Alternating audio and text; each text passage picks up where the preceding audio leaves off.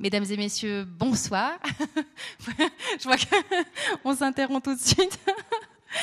Bienvenue euh, à cette soirée où il sera question de masques.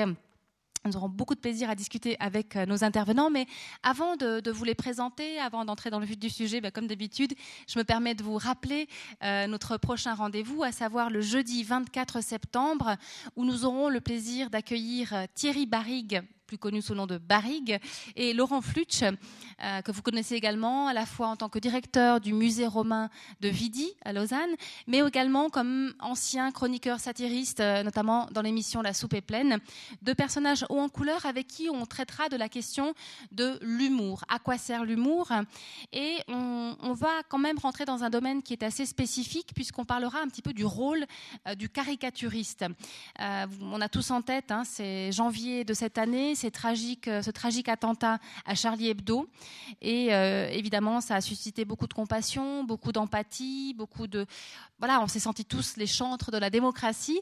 Et en même temps, ben voilà, avec Barry, on avait parlé de, de cette chose un peu étrange qui était en train de se produire en même temps, à savoir que on avait envie de lui donner un rôle dans lequel il ne se reconnaissait pas.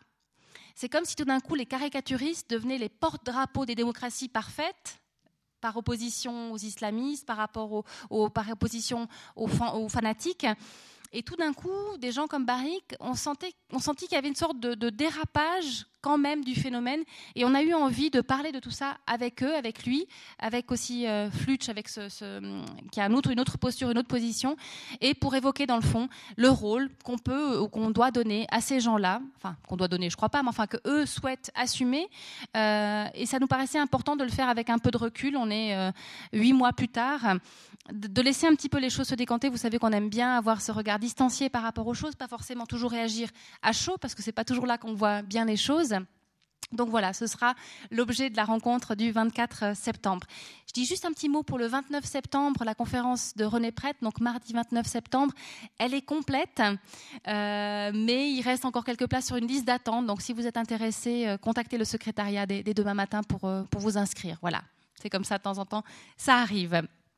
J'en viens maintenant aux remerciements directement liés euh, à la soirée, à savoir tout d'abord euh, Madame Corinna Weiss, qui est ici présente, directrice de Quartier Général, vous le savez, hein, ce nouveau centre euh, d'exposition d'art, de résidence d'artistes, un, centre, enfin un centre d'art qui se trouve aux anciens abattoirs et qui est un lieu vraiment magnifique et qui accueille donc en ce moment l'exposition Haut les masques. J'adore ce titre, il est très bien trouvé, qui sera donc qu'on peut voir jusqu'au 6 décembre.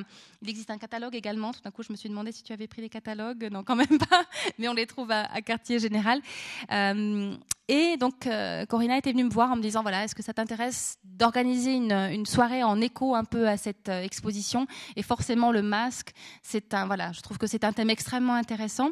Et puis, elle m'a proposé justement de croiser des regards entre Namsa Leba, une, une des artistes exposées dans Haut les masques, et deux ethnologues pour croiser les regards de l'ethnologie et de, des arts plastiques, du questionnement artistique sur le thème du masque. Et j'en profite aussi pour euh, remercier nos intervenants à la fois d'avoir accepté cette invitation, ce challenge, parce que c'est un, beau défi de faire dialoguer comme ça des, disciplines, des activités euh, qui, sont, qui ont des similitudes, mais qui sont néanmoins très différentes.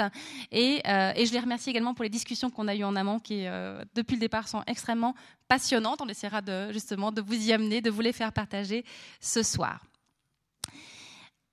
Donc l'idée c'était de partir du masque, mais ça a posé toutes sortes d'autres questions. Donc on va on va pas que rester sur le masque. Euh, on a souhaité donc, comme je disais tout à l'heure, proposer ce dialogue entre l'art, l'ethnologie. Euh, donc deux ethnologues, une artiste, euh, Suzanne Chapin, qui est tout à l'autre bout de la table, ethnologue qui est passé par l'université de, Neuchâtel, qui a enseigné, enfin l'institut d'ethnographie, euh, qui a vraiment fait des masques du Leuchental. Donc vous voyez, c'est un ailleurs qui est à la fois très proche. on avait aussi envie de jouer sur cet aspect-là. Hein. Euh, avec Namsa, on va être beaucoup plus, on va aller beaucoup plus loin, mais de jouer aussi entre ce prétendu ailleurs ou cet exotisme même si c'est pas du tout le thème principal, mais enfin voilà cet éloignement. Et pour revenir à, Suzanne Chapa, qui a écrit notamment Le Turc, le Folle et le Dragon, et qui a travaillé justement beaucoup sur le masque, sur le jeu du carnaval, avec les taxonomies sociales, avec la fabrique des images, les relations entre art et ethnographie, et aussi donc à la fois chercheuse mais enseignante également à Sierre et à Lausanne. Quant à Grégoire Maillard, notre deuxième ethnologue, qui pour la petite histoire euh, fut un étudiant de Suzanne Chapa, donc il y a une très belle transmission. On verra un petit peu aussi, donc pardon, hein, je livre des, des secrets, mais je trouve tellement c'est tellement beau cette euh, relation euh, euh, entre vous de chercheurs et puis voilà. Enfin on y reviendra évidemment tout à l'heure. Donc Grégoire Mayer je rappelle qu'il est conservateur adjoint au musée d'ethnographie de Neuchâtel depuis 2006 et qu'il conduit donc une recherche filmée sur les sculpteurs de masques du Lochental donc on sera beaucoup dans cette vallée là d'abord avec Suzanne Chapa justement puis en, solitaire et sous la direction de Walter Leim-Grobert de l'université il prévoit une thèse de doctorat intitulée Les enjeux théoriques et épistémologiques d'une enquête euh, ethnographique filmée. On y reviendra au médium du film. Donc voilà, euh, le cas d'une recherche de longue durée sur les pratiques carnavalesques au Le Chental. Et il est également chargé d'enseignement en anthropologie visuelle à l'Institut d'ethnologie de l'Université de Neuchâtel. Voilà. Voilà, on a planté un petit peu les trois parcours, les trois profils. Donc je dirais que le masque, euh, fait vraiment partie de ces images d'Épinal, hein, quand on se représente la culture de l'ailleurs, mais on va voir justement que cet ailleurs, cet exotisme, cet autre, etc., c'est le fruit d'une, d'une, beaucoup d'une construction, et euh, c'est ce qui nous a intéressé de voir justement comment le masque aussi, euh, quand on pense masque, je l'ai dit, image d'Épinal, on pense à tradition, et on va voir ce que ce mot implique, comment il est interprété, comment est-ce qu'il évolue, est-ce qu'il évolue pas, on sera autour des questions d'authentique, de réappropriation, enfin tout cela. Alors, on va commencer tout de suite peut-être avec Grégoire Maillard, euh, qui souhaitait euh, démarrer un petit peu sa présentation avec un, film de 13 minutes environ, euh, qui va vous, introduire, et puis ça va nous mettre tout de suite du côté du Lochental. Grégoire Merci beaucoup pour cette invitation et cette occasion de présenter nos travaux de recherche et d'en débattre euh, aussi euh, avec euh, Namsa Lebas, notamment en questionnant ce, rapport qu'on peut avoir entre le regard de l'artiste et puis le, regard des ethnologues et, comment ils se rejoignent et comment ils se différencient. Je pense que ce sera un débat assez, assez intéressant. Un troupeau mouvant dans une nuit glacée de février, le son des cloches qui donne de la profondeur au paysage nocturne, les pas lents, puis soudain affolés d'hommes bêtes qui s'approchent, l'odeur de la laine mouillée, des visages de bois figés sur des corps mobiles, des flashs, une foule piétinante dans le froid, goguenarde ou fascinée, titillée par les promesses d'une ouverture sur un autre monde, d'une rupture de leur quotidien, du bureau, du train-train, en lien avec le passé idéalisé, un monde d'avant, la possibilité de l'irruption de la violence, d'une forme de sauvagerie qui dépasserait le jeu, le désir d'un exotisme à portée de bus ou de chemin de fer, vanté par la compagnie Bern-Lötschberg-Simplon ou les chemins de fer fédéraux. Depuis presque 100 ans, les touristes viennent en nombre assister entre le 2 février et le mercredi des cendres aux sorties de masques du Lotchental, les célèbres Tchegete, qui sont devenus emblèmes de la vallée. D'abord, ils sortaient le jour, l'Église interdisant aux masqués de sortir après l'Angélus. Puis, à partir des années 80, également la nuit, le cortège du jeudi soir, qui d'abord avait été interdit par le Conseil de la vallée et par les prieurs, est devenu maintenant un must touristique. C'est le jeudi gras, effectivement, qu'il y a le plus de touristes qui viennent voir durant la nuit les Tchéguétés qui sortent rite de fertilité, réminiscence ou survivance païenne, comparable au rite d'initiation des sociétés africaines ou océaniennes, comme l'imaginaient les ethnologues de la première moitié du XXe siècle. Ce discours est relayé d'ailleurs par les journalistes, ou rite de fréquentation réservé au seul jeune homme célibataire, ou mise en scène encore d'une appartenance à une communauté culturelle, théâtre où se jouent les oppositions entre les différents sculpteurs euh, qui mettent en jeu leur talent artistique, leur patte euh, dans la manière de fabriquer un masque, comme le pensent des ethnologues plus récents, qui sont présents d'ailleurs ici. ou performance artistique, à décrypter et à déconstruire, comme en témoigne par exemple le spectacle Cheg, qui s'est déroulé euh, dans le cadre justement de l'exposition Au les masques, ou en marge de l'exposition Au les masques, euh, la semaine passée, samedi passé. C'est des artistes, des danseuses contemporaines qui ont travaillé autour de ces figures de Cheguete et qui ont déconstruit euh, ces figures. Les Cheguete fascinent et nourrissent les imaginaires des gens de la vallée, d'une part, des ethnologues qui sont présents depuis la fin du XIXe siècle en masse, hein, à tel point que certains euh, pensent que les, gens de la vallée de Chantal et les Dogons, c'était à peu près la même chose en termes de, fréquentation euh, de fréquentation d'ethnologues. C'est le cas notamment de, Maurice Chapa, qui disait dans, son livre. Les artistes aussi, hein, plasticiens, peintres, sculpteurs et les écrivains. avec ces quelques images que je vais vous présenter maintenant, un terrain de recherche que nous avons initié avec Suzanne en 2006 et que nous avons mené entre 2006 et 2009, euh, on va introduire trois thématiques qui nous paraissent intéressantes pour le débat de ce soir, parce qu'elles vont peut-être effectivement joindre des questions de regard artistique et des, questions de regard euh, d'ethnologue. Comment on construit un regard artistique? Comment on construit un regard d'ethnologue? Est-ce qu'il est différencie? Donc, en fait, il est question effectivement du regard qu'on a sur des pratiques populaires, de leur interprétation, de leur appropriation, de leur réinterprétation. Et dans ce jeu de regard complexe, euh, les ethnologues et les artistes occupent bien des positions distinctes, mais qui s'apparentent à, certains titres. Bah, c'est le cas notamment lorsqu'on travaille euh, en écrivant. Hein. La patte artistique, la patte de l'écriture est évidemment importante lorsqu'on rencontre d'un terrain ethnographique. Euh, il y a des très bons ethnologues qui sont de mauvais écrivains, c'est bien dommage, et des fois des un peu moins bons ethnologues qui sont des très bons écrivains et qui, du coup, font peut-être passer davantage. Donc il y a, des, choses comme ça qui, sont importantes. Mais évidemment aussi avec le film. Lorsqu'on travaille avec le film, qu'on travaille avec l'image et qu'on commence à, mettre en scène euh, des gens, mettre en scène des situations, même quand on travaille dans le film documentaire, euh, il y a des questions esthétiques évidemment qui vont se poser.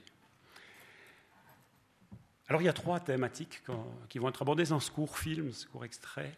Euh, il y a la présentation du terrain et la question de qui est sous le masque, avec notamment en arrière-fond hein, ce fantasme autour d'une tradition authentique, d'une pratique authentique.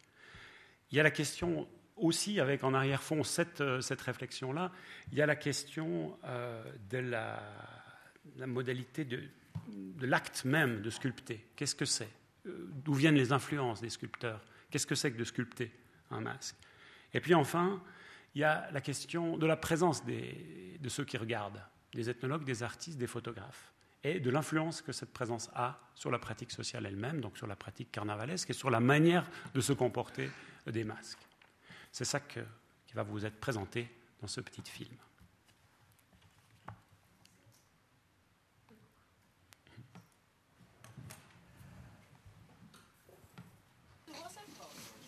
piłą go. Bizarre. It's a bit surreal, huh? Yeah. Right off the. Sausages. It's a sausage fest. Zo, was vast met drie. Daar horen lichte poepie. Fritti, hè? Prendete pure le pure le poppie. Pure le poppie.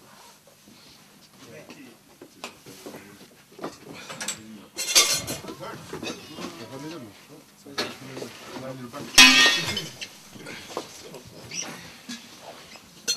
geht er drin. Da geht er sicher drin. Hä? Sicher dort so ein Zeher. Das ist eigentlich, wie ob der da drin geht oder nicht. Wie wollen wir, willst du es mir in den Finger zu lassen?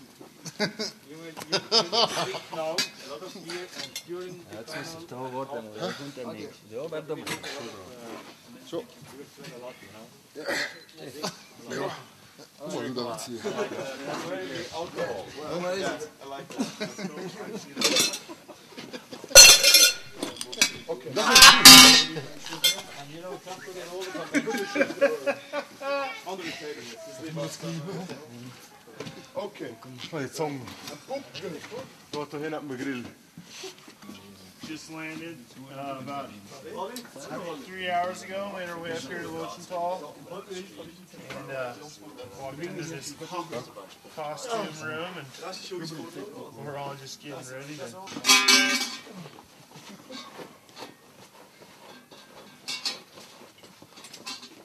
Danke, dat programma een paar weer in het leren.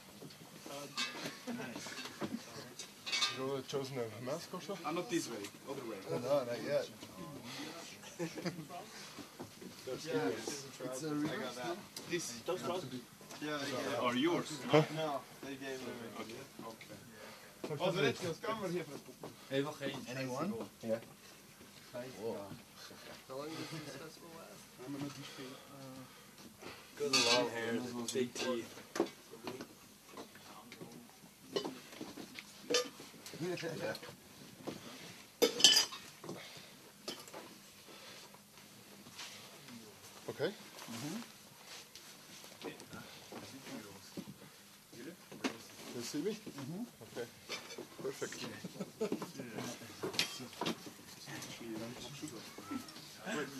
Yeah. So can you can you explain to me to somebody that doesn't know what's going on? Aha. Uh, it's quite an old uh, custom here in the valley, and uh, it's we don't know where the origin is exactly, you know, but um, it's always from the second of February until um, uh, beginning of March, and everybody can participate. Uh, in the early days, only uh, unmarried young men uh, were allowed to participate this this uh, tradition. And nowadays, everybody is is, is uh, doing it uh, just for fun. You know, it's more fun cu- culture now than traditional thing. And uh, the masks are made of wood, and uh, the, the skins you see are uh, goats, sheep, uh, and the mask. Uh, they very often also have uh, teeth um, from. Of, of man, you know, from a dentist, as you can see here, and we use all all natural things uh, to uh, to make this this mask. They are specially prepared to, wear, you know. You can put them over the head. They are very light, very comfortable to wear. And um, then you got a big bell to make a, lot of noise. And the, the, the goal is to behave as fool as you can, you know. And uh, watch the nice girls beside the road, you know. Okay. Instead we don't have to speak. Uh, not English. not those. Okay.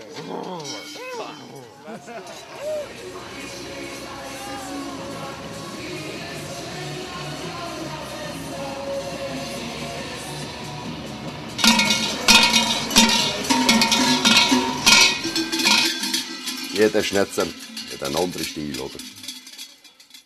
Jetzt ist mit der Zeit ist natürlich da ein paar Jungen die haben ein bisschen moderne, moderne äh, äh, Larven geschnetzelt, oder? Irgend schon fast wie ein Monster oder so etwas, oder? Was eigentlich nicht mehr unbedingt der Zweck ist vom, vom Lötschenthaler Moskau, oder? Das äh, fängt ganz anders an, wenn man, wenn man neu eine Maske macht. So. Ich habe jetzt zum Beispiel die erste ich gemacht habe, ich mit Plastolin. Das ist ein, ein, ein, äh, ein habe ich vormodelliert und so geschaut, gefällt mir das, ist das dimensional, so wie ich will haben. Und danach habe ich so anhand von einem Modell habe ich angefangen. Und dann ist das weitergegangen auf Freihandzeichnung vielleicht, einfach aus Idee. Und plötzlich ist der Internet gekommen. Und dann ist man ins Internet, ist irgendwie äh, Bilder oder äh, Köpfe suchen. Dann hat man die uns genommen. Und dann, wenn, wenn ihr ein Bild nehmt, irgendein Detail von dem Bild fasziniert euch. Egal, ob es Müll, NASA, irgendein, nur ein Teil. Und der Teil ist wichtig. Und das heißt, den Teil muss ich da drin haben. Und dann gehst du drauf los. Es wird vielfach gesagt, dass man die, die Sujet und das alles von der, vom, vom Fernsehen oder von Hollywood oder so nimmt. Ich nehme meine Ideen nicht immer von Hollywood und auch nicht von, vom Fernsehen. Meine Ideen sind vielfach ganz einfach, indem dass ich irgendwo spaziere oder irgendwo etwas anschaue. Und dann habe ich meinen Gedankenblitz und dann sehe ich schon die Larve genau, wie sie ist. Ein Beispiel ist, das ist ein Knochen, das ist, ich weiß es nicht einmal ganz genau, es ist ein Schafknochen.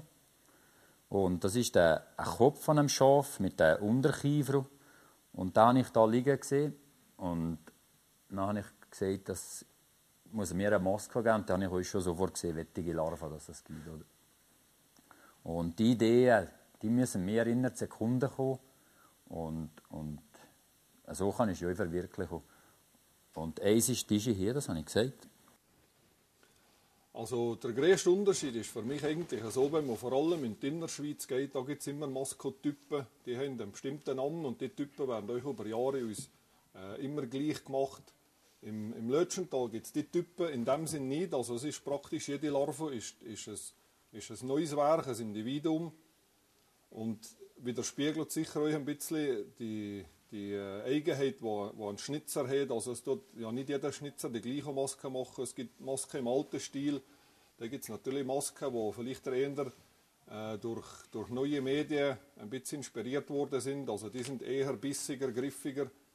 Und äh, ich, bin jetzt, ich bezeichne jetzt eher einer von denen, die, eher moderne Masken schnitzen. Wobei, für mich ist ganz wichtig zu sagen, äh, man hört vielfach, die, die alte Maske, das ist Tradition und das ist irgendwie richtig Lötschenthaler. Äh, da bin ich ein bisschen anderer Meinung. Also, äh, meine Maske, drei andere Masken von Schnitzern, die vielleicht modern machen oder einen neuen Stil entwickeln, die werden in 100 Jahren werden die als Tradition angeschaut. Also das, was wir heute machen, wird in 100 Jahren Tradition sein. Und da können wir ruhig euch jetzt stolz sein, nicht nur auf die alte Maske, die wir noch haben, sondern natürlich auch auf jede neue Maske, die geschaffen wird. Das wird ein, ein, ein Teil von der Kultur vom Lötschental werden.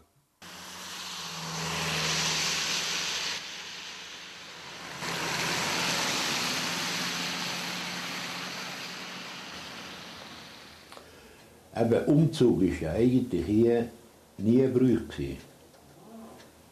Eben so, zum Beispiel Frieg, Fischb oder weiß ich wo, Luzern oder ja, die, die, die, um, die Maskenumzüge und die, die Dinge. Das war ja hier eigentlich nie vorher. Und das ist eben auch erst jetzt in jüngster Zeit gekommen. Und das ist vermutlich wieder aus dem gleichen Grund, um, um irgendwie den Feriengästen oder den, den Leuten etwas, etwas zu bieten.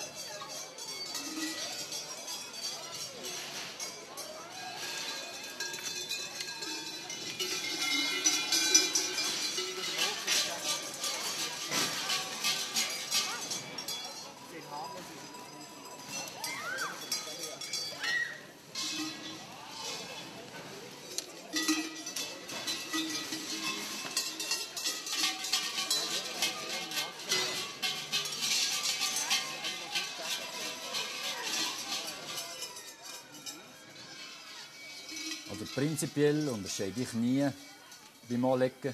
Wir die immer genau gleich anlegen. Das Einzige, was ich unterscheide, ist, wenn ich jemanden anlege für, auf, auf einen, für einen Umzug am Samstag, der Umzug am Samstag ist, wird prämiert und dann muss die Jacket so aussehen, dass allen Leuten gut gefällt. Die muss nicht nur mir gefallen, die muss allen Leuten gut gefallen. Und dann macht man da also ein Gemisch man tut es viel schöner, man tut die Farben viel besser abstimmen und so und macht es viel perfekter. Aber das Grundkonzept, äh, ein paar Hosen, ein paar grob, grobe Schuhe, ein Jope, ein, ein Buckel, ein, ein Belz und eine Larve, das ist genau dasselbe System, wie wenn wir jeden Tag gehen, wenn wir schnell gehen, wenn wir langsam gehen, ist immer dasselbe.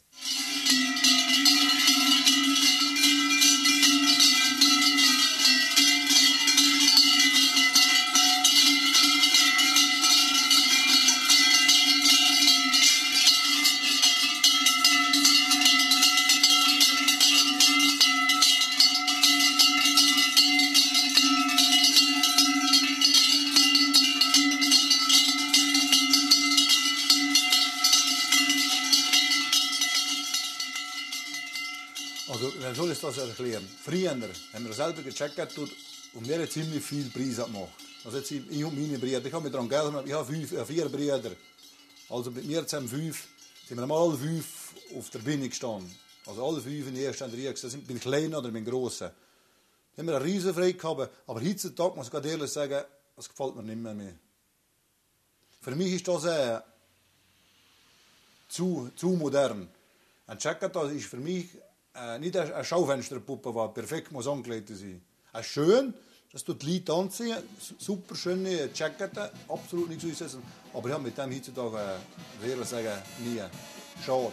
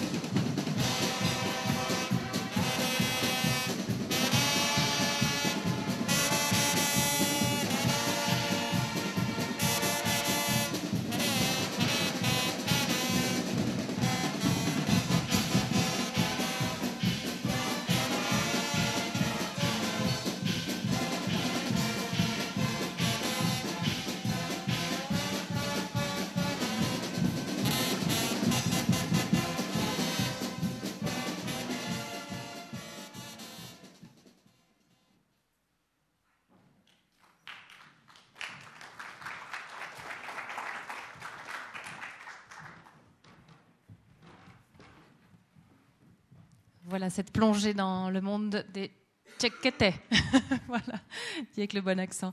Grégoire, qu'est-ce que tu souhaiterais euh, nous dire par rapport à, cette, euh, à ce film?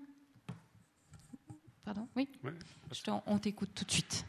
Euh, bon, ce montage, il est spécifiquement fait pour ce soir, hein, donc puisqu'il c'était des thématiques qui nous semblaient intéressantes de soulever dans le débat, parce qu'il y, avait des questions qui étaient directement liées à ah, qu'est-ce qu'une pratique dite traditionnelle, euh, qui est sous les masques, euh, qui, comment ces masques sont construits, et puis euh, comment la présence des ethnologues, des artistes, des photographes influence sur le terrain. Donc c'est vraiment construit pour cela. Peut-être je vais plutôt passer la, parole à, à Suzanne. Juste pour faire la transition. Qui va continuer. moi, j'aimerais juste vous dire en quelques mots un petit peu cette histoire, puisque c'est un terrain revisité, que j'ai eu la chance de revisiter avec euh, Grégoire Mayor et sa caméra. Donc, j'ai découvert moi-même, euh, comme une personne de la ville, qu'il n'était jamais monté dans le Lutschental. C'était au début des années 70. J'étais jeune ethnologue, c'était mon tout premier terrain de recherche je monte dans cette vallée avec toute la fascination qu'on peut avoir euh, pour cette vallée, pour ces masques, la grande émotion de voir surgir tout d'un coup devant soi ces étranges silhouettes, mélange de peur, euh, euh, tout ce côté très sensoriel justement des, personnages comme Grégoire le filme très bien du reste, tout cet aspect très sensuel de la figure. Et puis, évidemment, comme jeune ethnologue, on se pose des tas de questions sur la signification des masques, on lit beaucoup, on commence à interviewer les gens, à observer. Et puis, c'était juste début des années 70, donc la vallée était en train véritablement de développer un tourisme divers, ce qui est important, puisque un télécabine venait d'être construit fin des années 60 à Villers, donc les premiers touristes arrivaient pour skier, ils voyaient ces masques. Euh, l'artisanat du masque était alors très florissant. Euh, quelques familles pouvaient même Quelques familles pouvaient même vivre de cet artisanat. On fabriquait des masques même en série, en famille, sur des chablons, on les noircissait. Enfin, c'était véritablement euh, ce type que vous pouvez voir dans n'importe quel magasin de souvenirs, donc type sorcière, hein, les hexe comme en Suisse centrale, noirci au chalumeau, euh, la grimace, les dents de vache pour qu'il y ait ce contraste entre le noir et le blanc, le verso qui n'est pas sculpté puisque c'est pour être des décorations hein, sur les murs, murs blanchis à la chaux pour qu'il y ait tout ce contraste. Et puis voilà, je découvre donc que cette grande diversité que j'avais pu observer dans les musées, euh, des premiers masques du début du siècle, qui étaient très souriants, qui étaient colorés, il n'y en a pas un qui ressemblait à l'autre. Et puis tout d'un coup, je me trouve devant véritablement ce qui est en train de se figer, cette espèce de type à la sorcière, si vous voulez, qu'on voit partout. Et je me suis dit, mais comment comprendre ça? Et en discutant avec les gens, je me suis rendu compte qu'en fait, ils étaient pris, et c'est le travail qu'on a poursuivi avec Grégoire après, qu'on a approfondi, ils étaient pris dans tout un jeu de circulation de discours et d'images, et ils étaient pris dans un jeu de rôle qui consistait d'une part puisqu'il fallait bien vivre de cette pratique, il fallait bien se montrer, se mettre en scène, à s'identifier aux attentes de rôles et d'images qui étaient projetés sur eux. Hein, ça, ça fait partie du phénomène de projection. Tout cet imaginaire de l'archaïque, du sauvage, de la vallée perdue, nichée dans les rochers, euh, inaccessible, qui, est suspendu hors de l'histoire, ce qui n'était justement pas le cas. Et puis en même temps, confronté à ce qui est véritablement une contrainte, à la fois ils doivent vivre de cette pratique, qu'est-ce qu'ils vont faire? Alors, dans un premier temps, il y a une forme de mimétisme, c'est-à-dire qu'ils vont s'identifier aux attentes de l'autre. Et je me rappelle, et je l'ai noté parce que ça m'avait frappé, la catégorie qui émergeait souvent dans leur discours, c'était le wüst. C'est-à-dire le wüst, c'est du sauvage qui est vraiment très archaïque. Et dans un des, sculpteurs interviewés me disait, Je wüster, desto besser. C'est-à-dire, plus c'est sauvage, plus c'est grimaçant, mieux c'est. Donc là, j'ai compris qu'il y avait une forme d'identification à ces attentes qui pesaient sur la vallée. Et alors, la question, c'était de se dire, mais quelle marge de créativité Où est le geste créateur? Parce que manifestement, euh, ils continuent à sculpter leurs masques. Et il faut dire que c'était une activité d'appoint, donc euh, ils étaient ouvriers paysans, travaillant dans les usines d'aluminium et de chimie de la plaine. Ils étaient guides de montagne, commençaient à être guides de montagne, euh, moniteurs de ski, euh, charpentiers, maçons. C'était une activité d'appoint, mais assez lucrative. Et puis, l'interprétation n'était guère possible. On se trouvait toujours en, on, se on, se heurtait toujours, euh, c'est pour chasser les mauvais esprits de l'hiver, toutes ces vieilles théories du 19e siècle qui avaient été intégrées, parce que pour eux, c'était valorisant de reculer cette coutume, si vous voulez, dans la nuit des temps. C'était très valorisant. Et puis, voilà que ce phénomène, je l'ai découvert à ce moment-là, les, ethnologues appellent ça rétroaction, donc c'est les effets en retour de toutes ces attentes qui pèsent sur une vallée. Et puis j'ai eu la chance, 30 ans plus tard, grâce à des jeunes ethnologues de, de, Neuchâtel, et Grégoire Maillard justement et sa caméra, de se dire, mais voilà, pourquoi tu ne remonterais pas Visites Terra pour nous écrire un article pour la revue ethnographique.org. Et ça a été le début d'un terrain magnifique, comme que Grégoire vous a présenté. Vous en avez vu les images, parce que tout d'un coup, grand contraste. Le type avait quasiment disparu, il était relégué à 10% d'une petite production catégorisée masque souvenir. Oui, oui, c'est pour les touristes, c'est des masques souvenirs. Et puis tout d'un coup, il y avait cette floraison de masques tellement différents, colorés, avec des influences. On sentait les jeunes sculpteurs qui adoraient le hard rock, les mythologies nordiques, le Seigneur des Anneaux. On sentait tout ça tellement fascinant. Et puis en même temps, ce qui fait justement peut-être la richesse du masque et ce qui fait que le masque ne peut pas se laisser vraiment catégoriser, c'est qu'on avait vraiment l'impression qu'il y avait d'un côté cette évasion dans le monde fantastique, hein, comme vous avez vu dans certains sculpteurs, et puis en même temps on sentait, et ça ça fait partie de la construction d'une tradition, le retour en fait au sol, à la terre, puisqu'on intègre dans le masque des os qu'on a trouvés justement en se baladant, comme le très beau témoignage de ce sculpteur. Et puis voilà, donc on, s'est trouvé devant une créativité foisonnante, euh, extrêmement variée, avec ce qui nous a fasciné aussi, puis je, je, terminerai là pour passer la parole à Namsa, parce qu'elle est aussi concernée justement par ça, autour du geste créateur, c'était de se dire Comment se fait, comment se, transmet ce qu'on appelle une tradition? Tradition, c'est un mauvais mot. Comment une pratique, elle se transmet entre, générations? Et on a découvert que c'était justement à travers les discussions sur qu'est-ce qui est typique ou bien pas? Qu'est-ce qui est véritablement représentatif du Leuchtenthal ou bien pas? Quel est ce fameux typique, singulier, représentatif qui a l'air de toujours euh, fuir devant soi? Et c'est en discutant autour des critères de la représentativité qui suscitent des débats entre les familles, des rivalités, que la tradition, que cette pratique demeure extrêmement vivante. Et c'est à travers ces tensions pour avoir le monopole des critères de l'authentique, hein, de l'authentique fabriqué, que la, la, pratique continue à se transmettre et à vivre. Et comme vous l'avez vu, donc on a découvert cette espèce de véritablement une marge de jeu, donc cette notion d'appropriation, cette fois-ci d'un espace, puisqu'ils produisent, ils commencent à produire eux-mêmes leurs films, ils font eux-mêmes leurs collections, enfin, ils, veulent véritablement s'emparer eux-mêmes de leur image. Et ça, c'était véritablement magnifique. Et moi, ce qui m'a beaucoup intéressé, justement, maintenant, pour passer la parole à Namza, dans le travail de Namza, c'est qu'en fait, en fouillant un peu sur Internet et puis en lisant un peu tous tes textes, enfin, tu vois, je me suis amusée à regarder un peu les catégories que tu utilises et puis curieusement, les mots que tu emploies, c'est des mots que je pourrais employer pour décrire ce que fait le masque, c'est-à-dire toujours euh, ce jeu avec des taxonomies finalement, avec des catégories. Alors comment avec, euh, je, te laisse, je, te laisse, la parole justement, comment tu construis, déconstruis, enfin voilà. Je crois peut-être en fait, je crois que Grégoire souhaitait rajouter quelque chose et montrer des, encore quelques images peut-être avant de, de, passer à Namsa. Je voulais juste euh, profiter effectivement, parce que tu évoquais euh, ce masque qui venait euh, de la terre, de la nature, des os de moutons trouvés comme ça. En fait, il était présent sur une affiche des, CFF, d'une campagne des CFF, qui jouait justement avec ces catégories et avec ces concepts. vous vous en souvenez peut-être, elle était présente pendant plusieurs années.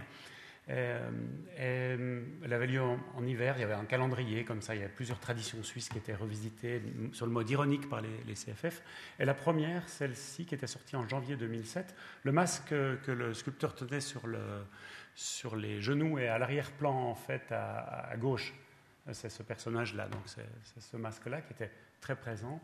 Et vous voyez, la première notion, c'était explorer euh, des peuples rudes la première version. Et il y avait une, une levée de bouclier autour de cette notion du rude, euh, de la part notamment d'Ariane Dayer, qui avait écrit un, un article assez, assez euh, chaud euh, sur, sur cette thématique-là, en disant on fait toujours passer les Valaisans pour des sauvages, pour des crétins, des, Alpes, etc.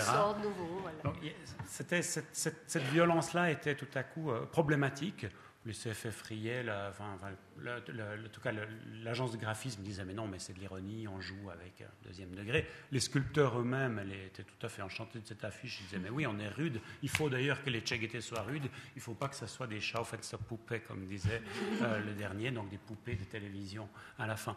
Euh, mais n'empêche que les CFF ont quand même changé la deuxième, lors de la deuxième campagne et ils n'ont plus appelé les peuples rudes, ils les ont appelés peuples authentique. Encore pire. où on est arrivé sur cette notion-là. Les BLS, la BLS, par contre, a mis, euh, vous le voyez ici, une figure euh, de Che beaucoup plus cordiale, puisqu'elle sert la fondue, elle mange la fondue avec les touristes. Voilà, autour de ces images, hein, effectivement, ce jeu d'appropriation, les sculpteurs se sont réappropriés l'image, et ils jouent aussi, ils acceptent d'entrer aussi dans, dans la publicité, qui fait partie de l'histoire, de, l'histoire d'ailleurs des masques et de la vallée, puisque les publicités de la BLS, il y a des films qui ont déjà été tournés dans les années 30. Donc on est vraiment dans quelque chose d'assez, d'assez ancien. Voilà effectivement l'excellente transition vers euh, euh, cette partie qui, qu'on va consacrer un peu plus au travail de, de Namsa Leba, donc de, l'appropriation, hein, de comment on reprend des éléments euh, d'une pratique et comment ensuite comment ensuite euh, on en fait un travail, alors pour le coup qui est, artistique. Peut-être j'aimerais rappeler quelques éléments biographiques euh, pour euh, Namsa Lebab. Je passais tout à l'heure un peu comme chat sur braise. Donc, et je m'inspirais pour ça d'un portrait qu'avait publié Luc Debrenne dans l'hebdo, qui était très bien fait, où, donc Luc Debrenne, alors met volontairement en tension, mais je pense que c'est assez juste, des contrastes qu'on a chez Namsa Lebab à la fois neuchâteloise et guinéenne, animiste et protestante, africaine de l'Ouest et européenne, euh, qui a 33 ans, si je ne me trompe pas, déjà reçu de très nombreux prix et qui, a, euh, qui expose aux quatre coins du monde, quartier général actuellement, mais demain elle se dirige vers le quai Branly à Paris pour y montrer euh, ses travaux, mais ça a été aussi Tokyo, Boston, Londres, Johannesburg, Milan, Paris, avec des, des travaux très significatifs dont je vais essayer de répéter le nom. Euh, Idzikli, Mhm. Inya euh, Kenya Aka, Inya Kenyaka, oui. voilà, elle le dira mieux que moi, African Queens, euh, et également euh, Ya Nya Kalaben, qui est en malinké. Donc on- déjà, on voit qu'il y a un jeu sur les langues. Euh, un coup c'est en malinké, une fois un coup c'est en zoulou, on est en, en anglais. Enfin voilà, on, on navigue beaucoup. Et j'aimerais qu'elle parte d'ailleurs, qu'elle nous parle de son travail. Et ensuite, on, fera bien les liens, mais on comprend déjà à travers ce qui a été posé un peu les enjeux. Euh, le dernier travail que je viens de citer signifie regard croisé. Ça lui a d'ailleurs valu euh, la note maximale pour son diplôme à l'école. C'était en 2012 et trois prix. Alors, Namsa, est-ce que tu peux nous parler de ce travail et de comment tu as procédé, comment tu travailles? Parce que dans le fond, on aimerait comprendre, comme on a vu finalement, c'est alors les créateurs de masques, on n'est pas sur le même plan, mais comment toi, alors peut-être on va montrer euh, une image, on va peut-être euh, commencer, puis on va commenter également, mais déjà ça, donne un peu une, idée. Euh, Raconte-nous comment tu procèdes en tant que photographe en partant de ta double culture pour réaliser ce que tu vas nous montrer dans quelques minutes. Bonjour tout le monde. Donc, depuis plusieurs années, je travaille sur l'identité africaine à travers le regard occidental. Maintenant, il y a à peu près quatre ans, je, je suis partie en fait en Guinée, Guinée-Conakry, pour réaliser une série euh, de, photos en réalisant en fait euh, des statuettes. Parce que les statuettes, ce sont des outils qu'on utilise euh, lors euh, de cérémonies ou rituels, donc euh, en Guinée, du côté animiste. Et elles font partie aussi euh, de la cosmogonie euh, africaine. Et donc moi, ce qui, m'intéressait, en fait, c'est d'utiliser des êtres humains euh, pour les rendre vivantes, ces statuettes. Comme ça, on n'a pas beso- besoin de, les animer, puisqu'elles sont déjà vivantes. Parce que normalement, les statuettes, ce sont seulement, après, par rapport à différents rituels, cérémonies, ça va être seulement le féticheur ou la personne euh, qui pourra l'animer par euh, son propre esprit.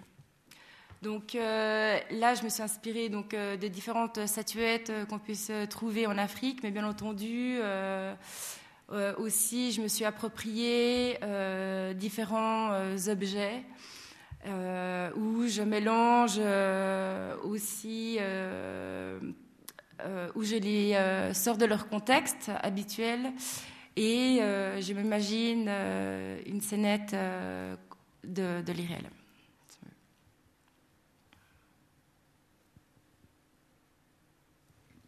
C'est toujours cette série de. Voilà, il n'y a qu'à la benne, ça c'est la série, voilà, il n'y a qu'à la benne. Voilà, on est sorti. Euh, donc euh, les statuettes, elles sont aussi, ben, les, euh, en Guinée par exemple, euh, ça représente aussi ben, les racines du vivant. Donc elles ne sont pas les dieux, mais elles sont en fait les prières aussi d'une communauté. Et j'essaye en fait à chaque fois, ben, comme je le disais avant, de les sortir de leur contexte pour les amener dans mon contexte, afin de les immortaliser euh, à travers mon regard euh, occidental. Euh, Peut-être aussi, j'aurais deux remarques. Là, pour l'instant, on est dans, à l'extérieur aussi. Voilà, et puis, j'aimerais savoir comment tu as approché ces personnes et comment tu les as amenées à être ainsi représentées. Bon, à travers la Guinée, j'ai pas mal euh, voyagé. euh, et donc, euh, à chaque fois, je, me suis intéressée en fait à des lieux plus ou moins quand même sacrés pour réaliser mes photographies. Et après, par la suite, moi, j'aime beaucoup travailler, avec des gens qui ne sont pas professionnels.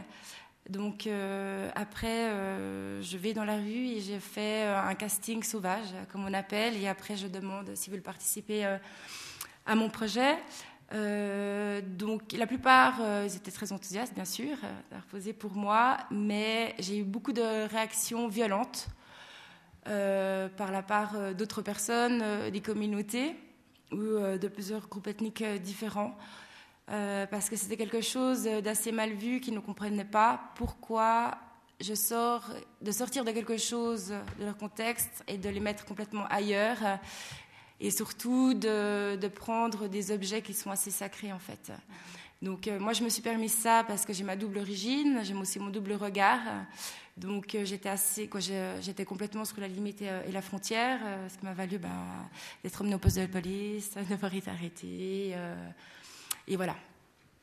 Et comment En tu as pu, c'est en expliquant que tu as pu, entre guillemets, te défendre et, et légitimer un petit peu cette démarche auprès de cette population-là? Euh, oui, mmh. oui, mmh. Mais aussi, euh, ça faisait quatre mois que je travaillais sur ce, sur ce projet avant d'y aller. Parce que bien sûr, euh, quand on, on, fait un travail qui parle des, des, croyances, on ne peut pas débarquer. Hey, hey, je vais vous prendre en photo. Donc ça ne fonctionne pas vraiment comme ça. Donc on a des intermédiaires, ils ont déjà préparé le terrain. Après, une fois que j'arrive, c'est bien sûr, on ouvre un dialogue, on discute beaucoup. Et après, tout dépend à certaines parties euh, de Guinée d'où euh, je ne viens pas. Euh, bah, il y a aussi d'autres pratiques et, là aussi, il faut recevoir, avoir, recevoir une initiation aussi particulière pour pouvoir continuer un projet ou, un rituel. Parce que ça va être d'autres codes et symboles complètement différents d'où je viens, où ça va être, d'où je viens, la Haute-Guinée il y a beaucoup de féticheurs et de sociétés secrètes. voilà. Mais plus euh, féticheurs et chasseurs. Alors dans, cette, ce, mouvement de réappropriation, hein, de, mélange des codes, surtout avec cette image-là, moi ce qui me frappe, il y a, quelque chose de l'ordre de la mode, et c'est quelque chose qui fait partie de, ton univers. Est-ce que tu peux nous dire comment tu mélanges les codes de la mode avec justement euh, des éléments de rituel ou des, des symboles de rituel euh, plutôt de, en l'occurrence de Guinée. Est-ce que je descends avec les African Queens euh, Donc à chaque fois, en fait, je mélange beaucoup euh, tout ce qui est tradition, modernité, euh, la plasticité, le passé, le présent. donc, je peux plus descendre. Oui, je peux descendre. donc moi j'aime beaucoup passer du temps dans les marchés africains ou, ou, sinon dans les grandes villes et essayer de prendre, d'aller dans les marchés africains aussi là-bas et euh, me les approprier, euh, de les amener euh, dans mon imaginaire. Et non, ça c'est pas ça. Ça c'est les féticheurs justement en Guinée d'où je viens et les chasseurs. Là, c'était lors d'une de mes cérémonies que j'ai réalisées. Là, peut-être juste un mot, ça, si tu reviens en, en arrière, peut-être? Ça va vite. Parce qu'il y a beaucoup de choses intéressantes par rapport à, ces photos-là. Donc, tu, celle-là, les féticheurs. Là, on, tu es plutôt dans une approche documentaire. Exactement, plus documentaire. Euh, voilà, ouais, ça c'est documentaire. Mais sinon, après, comme on peut le voir avec, euh, par exemple, euh, par exemple, là, avec les Zulu Kids, je ne sais pas si vous en parler après, j'amène aussi dans un, dans un univers où c'est plutôt documentaire, euh, fiction aussi. Euh, mais les African Queens, par exemple, elles sont. Je ne sais pas si je les ai mis. Ah voilà. Euh, voilà, ça c'est African Queens. Voilà. Par rapport à la question de la mode. Hein, voilà, la, la mode. Donc là, je vais prendre aussi différents objets, donc je les approprie. Et après, ben là, je travaille ben, bien sûr dans un contexte, puisque c'est en studio, c'est pas dans un contexte aussi africain, c'est pas sur place. Et, euh, et j'essaie d'avoir mon regard et euh, de faire un essai de, stylisme. Et euh, voilà. Mais c'est vrai que par rapport, quand on discutait tout à l'heure de, ces photos qui sont plutôt, si on, avait un curseur entre du documentaire et fiction, où on est un peu plus du côté documentaire, en même temps, il y a un cadrage, il y a une mhm. interprétation de la réalité perçue. Au même titre, même si bien évidemment qu'il y a la créativité, mais au même titre avec ce regard euh, qui est marqué quand même mhm. d'une certaine façon et qui, et qui voit les choses. Est-ce que tu peux euh, nous dire par rapport à la démarche plutôt documentaire, ce qui t'intéresse, comment tu vas choisir le cadrage, comment tu vas établir tes séries? Euh, Lorsque ça va être documentaire, euh, c'est un peu plus différent parce que lorsque j'étais en Guinée, c'était des cérémonies. Euh, donc pour moi, donc en même temps, je devais me concentrer derrière mon objectif, mais en même temps, j'étais amenée pratiquement à des moments de transe. Donc il y a, aussi euh, tout le côté euh, où il y a aussi ben, des, euh, des boissons, des quoi, une espèce de potion magique, si on veut, des chants, des paroles incantatoires. Donc donc après, j'essaye en fait de, de, suivre mon flot personnel en fait. mais après, j'aime bien quand même de réaliser euh, des portraits assez classiques. Euh, et puis après parfois que ça va un peu plus dans le flou, dans le flou à comparer sinon à mes statuettes que je prends en photo, c'est toujours la plupart du temps de plein pied ou un portrait assez serré après, mhm, mhm. plus ou moins. Est-ce que tu, te, tu, te, retrouves dans les, créateurs de masques? Alors, de nouveau, on n'est pas sur le même plan. Hein. toi, tu même, tu, mais en même temps, il y a cette chose chez toi où tu as à la fois bah, de la, du regard le plus extérieur au, plus, euh, à la mise en scène la plus élaborée, à la création bah, peut-être de vêtements, mhm. d'assemblage, etc. Mais dans cette euh, réinterprétation de, de, la tradition, ces mhm. mélanges, euh, je pense que tu as dû te confronter aussi à certains, certaines personnalités. Alors, sans parler, reparler de la police, mais enfin, par rapport à quelque chose d'authentique et que toi, tu détournerais, même si tu as la casquette d'artiste qui te, qui te permet, qui t'octroie la liberté euh, bah, Moi, ce, qui, euh, ce que j'aime bien, par exemple, avec euh, cette série-là, c'est les Khoisan. Donc, c'est un groupe ethnique qui vivent en Afrique du Sud, à Northern Cape, à la frontière de la Namibie et du Botswana. Et comme avec cette série euh, aussi Kingdom of Mountain, euh, où je suis allée à Lesotho, euh, c'est de trouver aussi les gens, dialoguer avec eux, de les inviter à participer à mon projet artistique. Et c'est de travailler après avec des habits traditionnels et de, me les approprier et de faire bah, justement, comme je disais, une intervention sur eux et ainsi aussi sur les habits. Et après, euh, en fonction aussi du groupe ethnique, euh, par exemple avec euh, les, les je me suis beaucoup plus inspirée avec des animaux en fait, parce qu'ils sont très croyants du côté des croyances animistes avec, les animaux. Et, et après, comme je disais, c'est chaque fois aussi de, construire une scène imaginaire avec eux. Et ils ont été aussi très actifs à participer à mon projet. Et tout le temps aussi, ce masque, euh, par exemple, en Afrique du Sud, euh, le masque et les statuettes euh, ne font pas partie, en fait, de, leur artefact. Donc pour moi, c'était intéressant aussi d'amener ça de ma culture ben, africaine, mais de l'Afrique de l'Ouest, et euh, parce que chez nous, bien sûr, il y a beaucoup de mascarades. C'est aussi euh, une communication aussi avec les ancêtres. Euh, et c'est aussi de participer aussi à un jeu. Donc, et aussi tout derrière le masque. Il y a certaines fois aussi, on, met des plantes.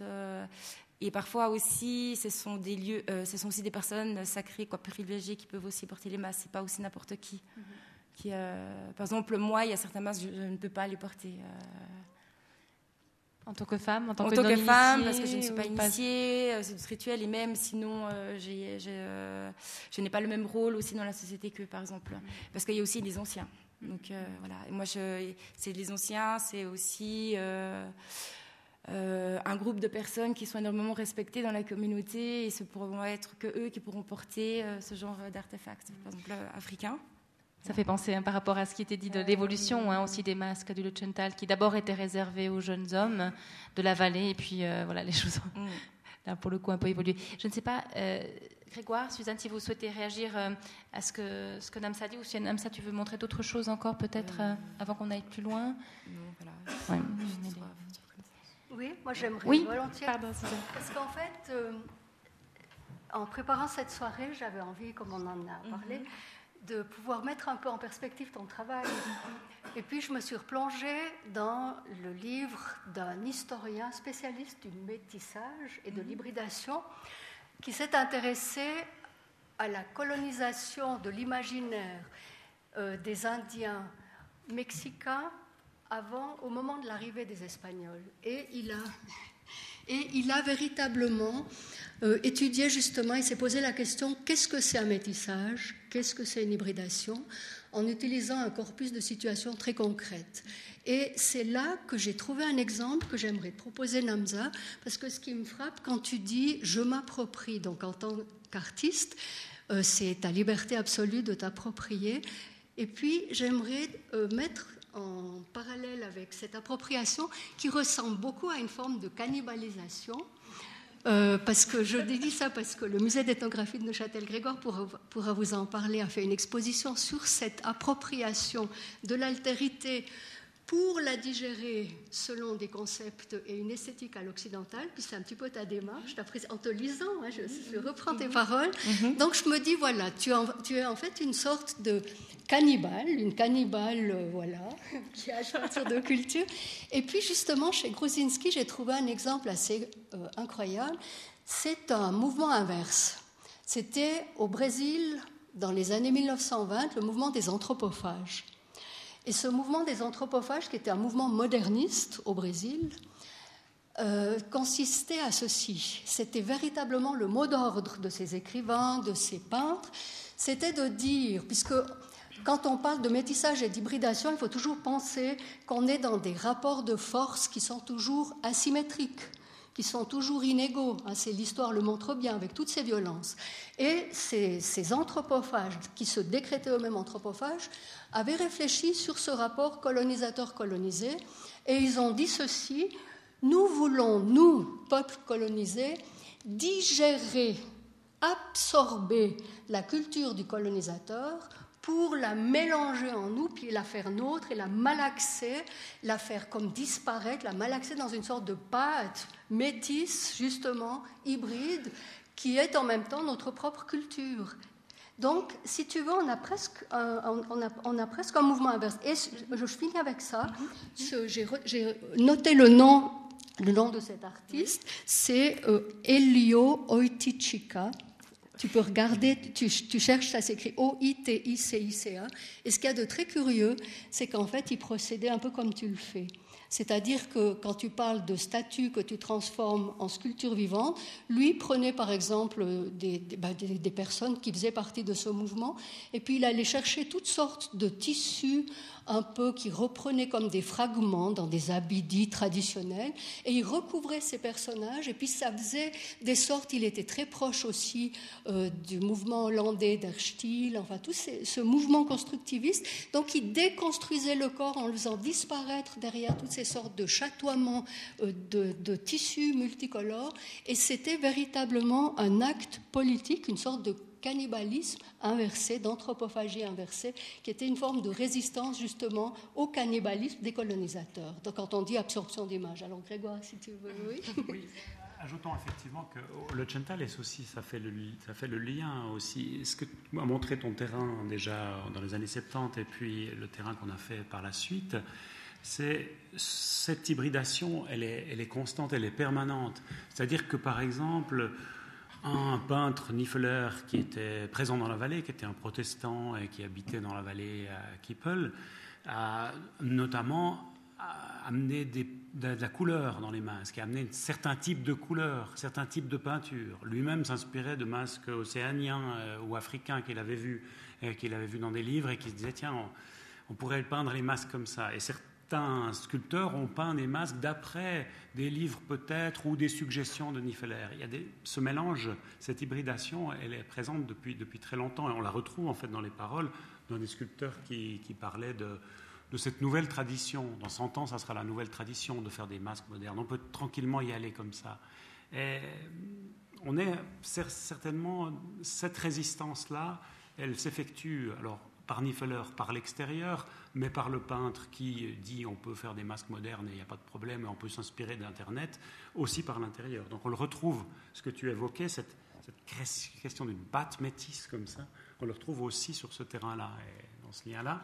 Euh, peut-être d'une manière alors différente, effectivement, de, ton travail, où la, où la rencontre se fait sur aussi peut-être euh, d'autres plans, et notamment euh, dans, le travail ici avec les, avec les, masques et cette négociation que tu, mènes avec, les gens sur la mise en scène de soi euh. Mais ce qui était intéressant, euh, même pendant mon, euh, mon, voyage en Afrique, que je suis retournée en Afrique du Sud au mois de mars pour exposer une partie de ce travail. Et même des gens ne connaissaient pas bien aussi la culture Khoi, comme aussi à différentes places beaucoup de gens me demandaient euh, Ah, bah, tu les as trouvés comme ça, les gens? Donc, je veux dire, mon travail, il est assez réussi parce que j'ai bien réussi à manipuler en fait cette réalité que beaucoup de personnes pensent qu'en fait, euh, voilà, euh, je les ai juste pris en photo telles quelles et en fait, pas du tout que je les ai trouvés. Donc, c'est assez bien, quand je pense, c'est ça qui est assez intéressant. Même en Afrique du Sud, euh, ils pensaient que c'était encore comme ça. Donc là, pour le coup, il n'y a pas eu de circulation, pour reprendre les termes de Suzanne Chapin, des, des, discours et des images, puisque dans le fond, ils ont, enfin, c'est comme s'il n'y avait pas eu de, de, y avait pas de strate de connaissance de l'autre. Enfin, on a l'impression qu'il y a un, on est pour, eux, c'était presque du documentaire. C'était voilà l'image euh, des, personnes.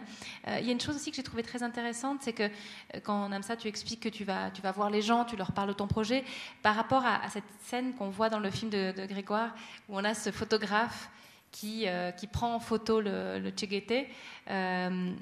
et là, on n'est pas du tout dans cette démarche-là. Et je ne sais pas si Grégoire ou Suzanne, vous souhaitez commenter cette scène parce qu'elle elle est, très forte, en fait, symboliquement. Alors, la scène, elle est. Oui, c'est vrai, c'est vrai. Elle, était très frappante aussi pour les, pour les sculpteurs quand on leur a montré le film après, parce qu'ils disaient Mais attends, on a une image, une idée de comment doit se comporter la figure du Tcheguete, de comment dans le rite on, doit être, plutôt violent, plutôt euh, brutal, plutôt sauvage, parfois un peu doux quand même, mais il y a un jeu là autour. Mais on ne doit surtout pas obéir à des ordres, on doit être une bête un peu un peu sauvage quand même. Donc euh, obéir à des ordres et se mettre à genoux euh, pour une photographie, c'était il y a eu une réaction directe dans la salle quand on a montré, quand on a montré le film. La deuxième scène, quand vous voyez après, il y a différents discours de, sculpteurs qui expliquent comment ils préparent les, les, figures pour le carnaval, pour le cortège du carnaval, où il y a des prix qui sont donnés, donc il y a un jugement par les pairs qui est porté. Euh, la deuxième scène, c'est le même jour, et c'est effectivement tout à coup cette scène aussi violente peut-être pour moi, de cette, mise à genoux devant la caméra.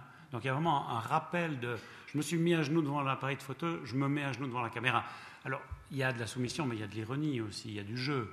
Hein, il y a quelque chose, je joue, tu viens me prendre en photo, ben regarde, bon, ben, je peux me mettre à genoux, je peux aussi. Enfin, il y a quelque chose de cet ordre-là qui, qui, se fait là. Peut-être que aussi, peut-être dans ce type de négociation que tu as pu avoir dans la mise en scène, parce, que, parce que les gens ne sont pas forcés d'être mis en scène comme ça, donc ils, mhm. acceptent aussi d'être pris en photo et d'être mis en scène comme ça. Mhm.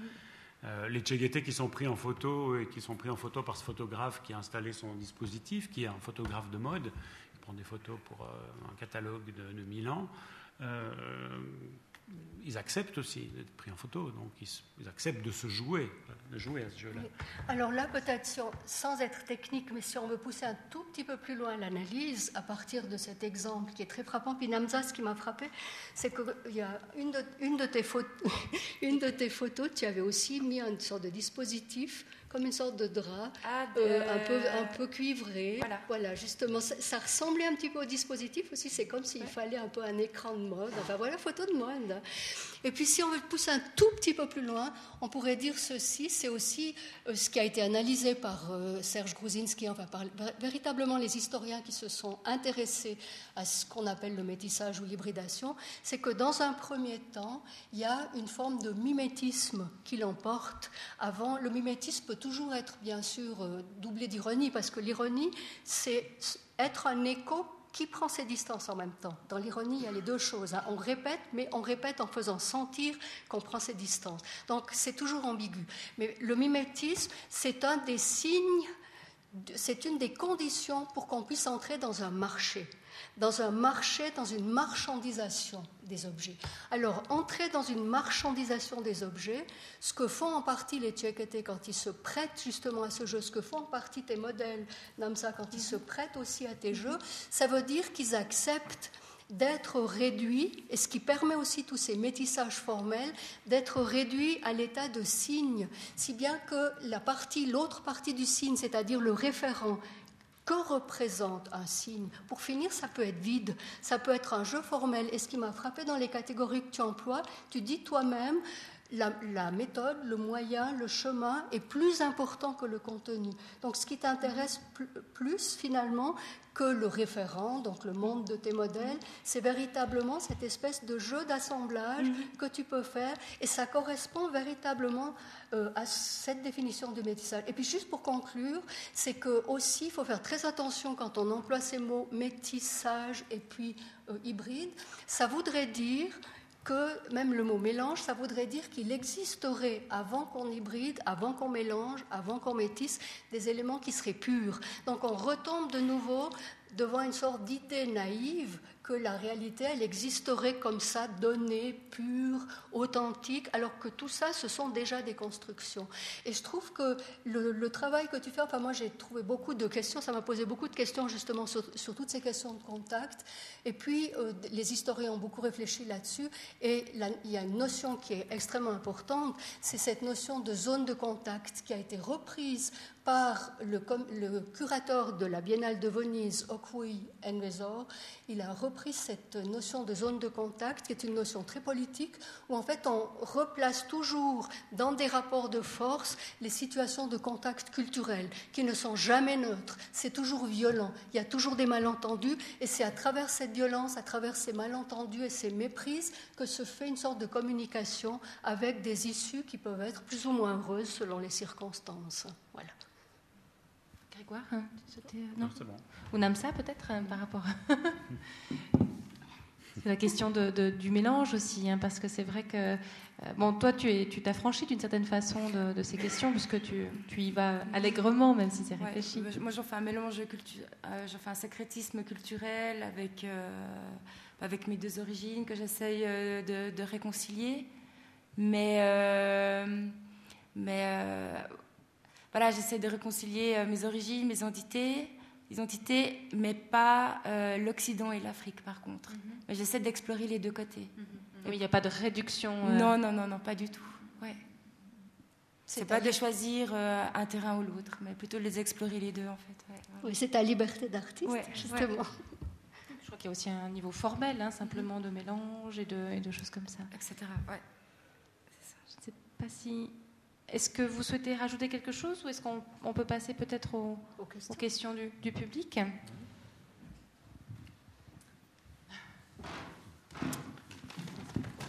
C'est bien, des questions spontanées.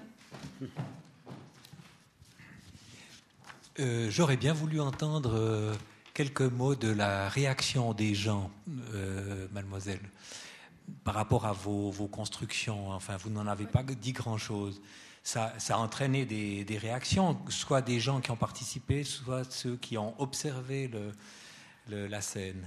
Alors euh, oui, c'est-à-dire ce sont lorsque j'ai réalisé donc mes photos à des endroits euh, assez sacrés, si on veut, euh, ce sont soit les gens du village qui se sont manifestés, ou soit ou soit ce sont les passants. même des fois, j'ai été perdue dans la brousse je ne sais pas comment ils nous ont retrouvés, mais euh, voilà. Et euh, donc après, euh, une fois qu'il a eu contact avec une autre personne, il a suffi après qu'il appelle un membre de la police pour qu'il vienne. par exemple, là je l'ai pas la photo, mais c'est un peu d'une photo de ce genre-là, mais vous n'avez pas le droit de la photographier. c'est pas du tout comme ça qu'on photographie quelqu'un, parce que aussi du plan aussi esthétique de, prendre, de réaliser une photo, par exemple en Guinée. Euh, ils n'ont pas aussi toute une culture photographique, on peut dire. Euh, pour eux, la plupart du temps, prendre une photo, c'est euh, pendant, pendant les, soirées entre amis ou des événements ou, pendant des, des, des célébrations. Donc, euh, du coup, de faire un projet artistique, euh, déjà, mais pourquoi tu veux prendre une fille, par exemple, le pinton rouge, quel est son sens, on comprend pas. En plus, ça représente un objet sacré, que normalement, il devrait être à l'intérieur d'une hutte, euh, mais pas à l'extérieur. là, on lui voit ses seins. et tout ça, ça, ça chamboule un peu dans leur tête et ça, ça a des réactions violentes. Et donc, euh, et donc après, bah, être arrêté, euh, et, après aussi pour avoir de l'argent. Mais, euh, Mais dans des contextes moins, je dirais, sacrés, dans des, contextes bah, comme l'Afrique du Sud, là par contre. Bah, en Afrique du Sud, pas du tout. C'était En Afrique du Sud, bon, mon travail ne ressemblait pas. Mes, mes modèles ne, posaient pas comme des statuettes. Et oui, quoique, un petit peu. Les Zulu Kids. Euh, je c'est pas chez amis. peut-être. Je pense. Voilà, par exemple, cette série-là, Les Zulu Kids, je me suis inspirée euh, aussi euh, beaucoup de, en fait, des petites statuettes mais mais et aussi, si on voit toute la série, il y a aussi des mouvements d'apartheid, des gestes aussi d'apartheid que j'ai remis dans mes scènes. Mais ça, par exemple, ils, se sont juste aperçus que c'était quelque chose qui n'est pas, pas de leur culture, parce qu'eux ne pratiquent pas du tout ce genre de rituel. Euh, et euh, ils n'ont pas du tout, donc les statuettes n'existent pas, donc j'ai eu aucune réaction violente. Euh, ils ne m'ont jamais dit c'est un sacrilège de faire ça. Plutôt toujours hyper intéressés à participer à mes projets. ça n'a pas été du tout aussi violent qu'en Guinée, par exemple. Ouais. J'ai une question à Namza. je suis un tout petit peu remué parce que moi je suis balois et euh, ça fait 40 ans que je suis ici en Suisse romande. Et le carnaval de Bâle et le masque balois, euh, je le vois avec une autre manière, comme vous voyez le. Et euh, je crois, je pose la question à Namza, mais c'est une question vraiment qui est intéressante. Moi, je suis étonné, je trouve que c'est beau, mais c'est statique. C'est quelque chose qui est exposé. C'est quelque chose qui doit être éventuellement dans un musée muséal, si on veut bien. C'est comme le tchaketin, qui est un masque qu'on expose à la maison, à la, maison, si on veut bien, ou qui est dans un musée comme les, les, les, masques d'il y a 100 ans en arrière. Moi, je m'attendais à voir, parce que je fais connaissance, pas de vous, mais de vos œuvres maintenant, ce soir. Et je suis étonné que vous ne faites pas du happening et des histoires de, de films, de vidéos, parce que j'ai l'impression que tout ce qui fait le travail de l'artiste, qui fait finalement la styliste européenne, vous permettez l'expression, et celle qui retourne là-bas pour pas désacraliser, mais on peut utiliser tous ces termes bah, ethnologiques, vous les avez entendus ce soir. non, non, pour dire seulement. Alors, là, une histoire, moi j'ai l'impression que c'est votre approche à vous, avec cette population-là, avec ces gens-là, parce que ces gens-là, ils sont en train de parler. Ils ne sont pas en train d'être avec le masque, avec vous. Je veux dire, ils sont en train d'avoir toujours eu un dialogue avec vous. Mhm. Et ça n'a rien à faire avec le masque qui nous parle, ou plutôt qui ne nous parle pas. Ils disent grr, grr, grr. Hein? D'accord Alors ils disent pas plus, semble-t-il. Au moins, chez nous, oui, à Bâle, mais pas du tout dans le Chintal. Ça je ne sais pas si tu souhaites euh, réagir par rapport à l'idée de l'image euh, mobile et de. Mais moi, c'est un choix. Par exemple, dans mes images, euh, qu'elles soient statiques, parce qu'une statuette, pour moi, ça bouge pas. Et elle est vivante, en fait, mon image, parce que j'utilise des êtres vivants. Donc, c'est ça aussi. par exemple, si on regarde dans un bouquin une statuette, on va d'abord voir une statuette et ensuite on va voir l'humain. Et dans mes photos, d'abord on voit l'humain et après la statuette c'est ce regard, euh, moi, que, j'aime bien. Donc, pour moi, elles sont animées, en fait, mes images. Elles n'ont pas besoin d'être en mouvement.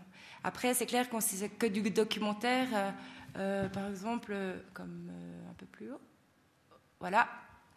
Là, là, ils sont, là, ils sont statiques, mais normalement, ils sont en mouvement, là, par exemple. Voilà. Il y a toute une série là où ils sont en mouvement, mais là, il n'y a aucune intervention de ma part. Ici? Oui, alors, euh, moi, en regardant ces images, euh, dont je connais déjà un, peu une partie, car euh, on en a fait l'acquisition grâce au musée d'ethnographie de Neuchâtel, au musée d'art et d'histoire, donc c'était une coacquisition. je me demandais si cette relation binaire entre vous et vos modèles, ce n'était pas juste un regard justement de ou un regard euh, qui voulait en quelque sorte mettre en scène une sauvagerie arrangée, mais s'il y avait justement aussi la volonté de sortir de ce rapport binaire pour vouloir dénoncer finalement face à ces, ces figurines figées, bah, tout le rapport aussi de la colonisation, de la marchandisation de l'image, hein, dont on veut s'approprier. Donc, si, ce qui nous frappe là, c'est dans cette, euh, euh, comment dire, regard très esthétique, c'est qu'il est justement très percutant parce qu'il il utilise les mêmes codes qu'on pourrait utiliser dans la mode. Mhm. Et du coup, c'est un regard aussi de dénonciation, peut-être. Ou alors est-ce que c'est seulement esthétique? Voilà, c'est un peu ma question. C'est pour ça, hein, c'est ce trouble-là qu'on a. C'est pour cette raison qu'on l'avait exposé dans l'exposition hors champ, euh, dans, dans, une catégorie qui travaillait sur l'image autour de, la création de typologies en ethnologie. Comment on crée des typologies Et puis effectivement, le travail de Namsa avait été montré en arrière-plan dans la, comment les artistes sont des fois sur le même terrain que les anthropologues ou produisent des œuvres qui brouillent tout à coup les catégories. Et cette, euh, la série, donc cette, cette série, il y a, euh, tout en haut. Belém, Nyaka Belém, qui était euh, tout en haut, celle-là, donc. Voilà. Euh, nous paraissait extrêmement, extrêmement riche euh, parce que très polysémique justement à cause de cette, ce, ce travail sur la mode, ce travail autour de la photographie de la mode, en même temps cette transformation des gens en objets, ben, c'était une série très très troublante pour ça. Alors. Ah bah oui, mais c'est ça qui est aussi hyper intéressant, c'est d'explorer ces deux côtés, mais euh, de, de, de, ne pas dire euh, l'un et l'autre est, est, bon. Quoi. Donc c'est ça que pour moi que, que j'aime bien, et c'est de sacraliser aussi de tout ce folklore africain. De, de mon travail, je m'intéresse à, à, tout ce qui est, euh, bien sûr, au fétiche et à tout ce qui le caractérise. Quoi. Question ici. Ah, pardon, pardon. Non, non, allez-y, allez-y, allez-y. Euh... Ok. Ouais, c'est oh. toujours les figeant dans une construction ouais, occidentale. Donc c'est un choix. Ouais. Une question ici, on peut revenir Mais tout à l'heure. aussi, juste encore une ouais, Je voulais juste dire, euh, par exemple, pour Nyakalaben, cette série de, de statuettes, euh, j'en ai fait aussi mon propre rituel quand je l'ai réalisé. Il y a aussi toute ma démarche derrière qu'on ne voit pas forcément et après on voit aussi que le résultat. Donc c'est quatre mois de travail et c'est aussi sur le terrain, aussi toutes les cérémonies rituelles que j'ai fait avec des sorciers, des féticheurs, des chasseurs, des diables, des niamous. Et après mon résultat, c'est cette série de statuettes où j'ai fait des statuettes euh, fétiches comme celle-ci et où j'ai fait des autres euh, statuettes où, qui représentent la fécondité, la chance, etc. Mais à chaque fois, il y aura euh, de, les statues fétiches, il des bouts euh, de cheveux qui m'appartiennent, euh, euh, des bouts de, mes tissus, et puis des paroles incantatoires. Comme on, fait comme on réalise les amulettes, en fait. Voilà.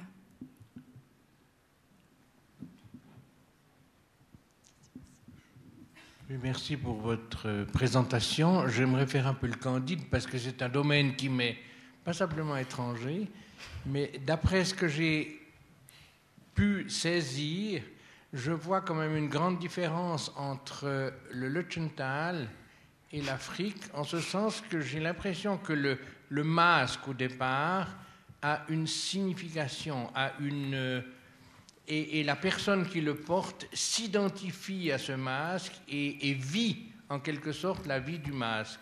Et au Lutschenthal, il me semble que cette, cette partie-là, c'est un peu dissoute, est, un peu, c'est un peu transformé pour devenir quelque chose justement de, de folklorique et qui, qui, a perdu en fait sa, sa signification première et qui, qui, qui, reste maintenant quelque chose d'un petit peu euh, récupéré peut-être au niveau artistique. Alors que ce qu'on a vu en Afrique, on a vu que c'est ces notions primitives, dans le bon sens du terme, premières, sont encore extrêmement vivantes et apportent par conséquent des, des réactions et une, une forme qui est, qui est, beaucoup plus, je dirais, authentique.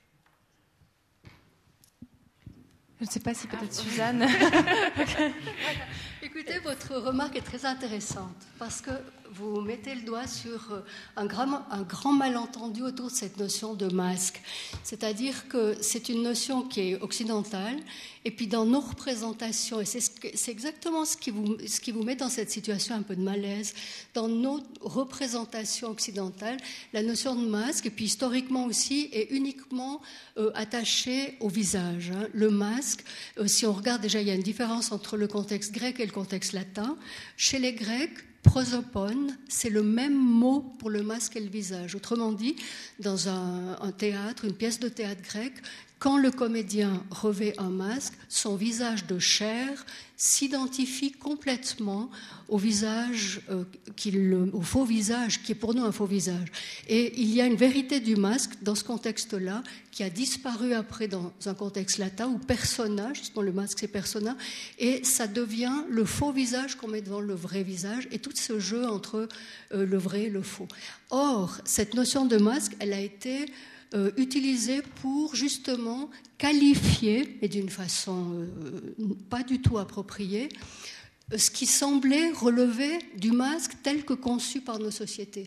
Et le plus bel exemple, euh, il se trouve au musée d'ethnographie de, Neuchâtel, c'est un masque chokwe qui représente une, euh, un ancêtre féminin idéal de beauté qui a été ramené d'Angola lors de l'expédition de, de la Chaux en 1932-1934.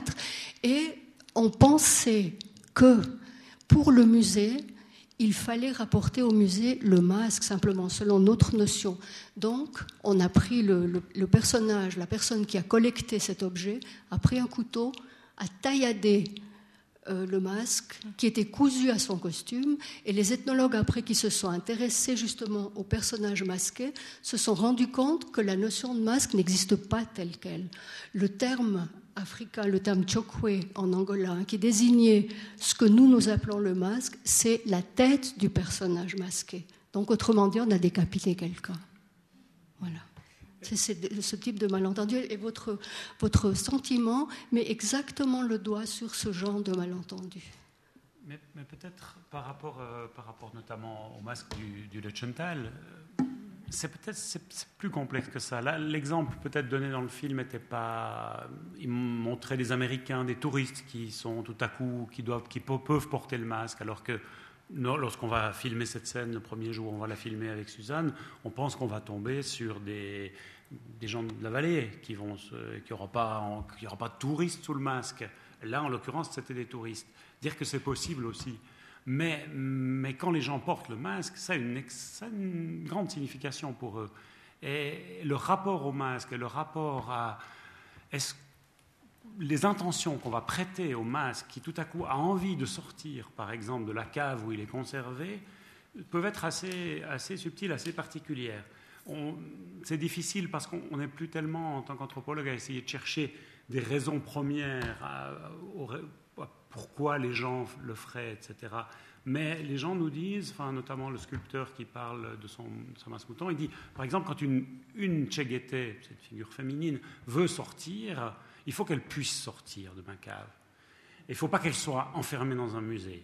C'est pour ça que je rachète des masques, il fait des collections privées, il rachète des masques sur eBay, sur euh, euh, des mises aux enchères un peu partout, pour rapatrier les masques euh, qui sont disséminés en Suisse, dit-il, même exilés, son père utilisait ce terme-là, était exilés de, la vallée, et qu'il faudrait absolument tous les ramener pour qu'ils puissent faire carnaval, pour qu'ils puissent s'incarner dans le carnaval. Donc le masque est encore extrêmement puissant, il a, une vraie force par rapport aux gens et qui vont, par ailleurs l'animer.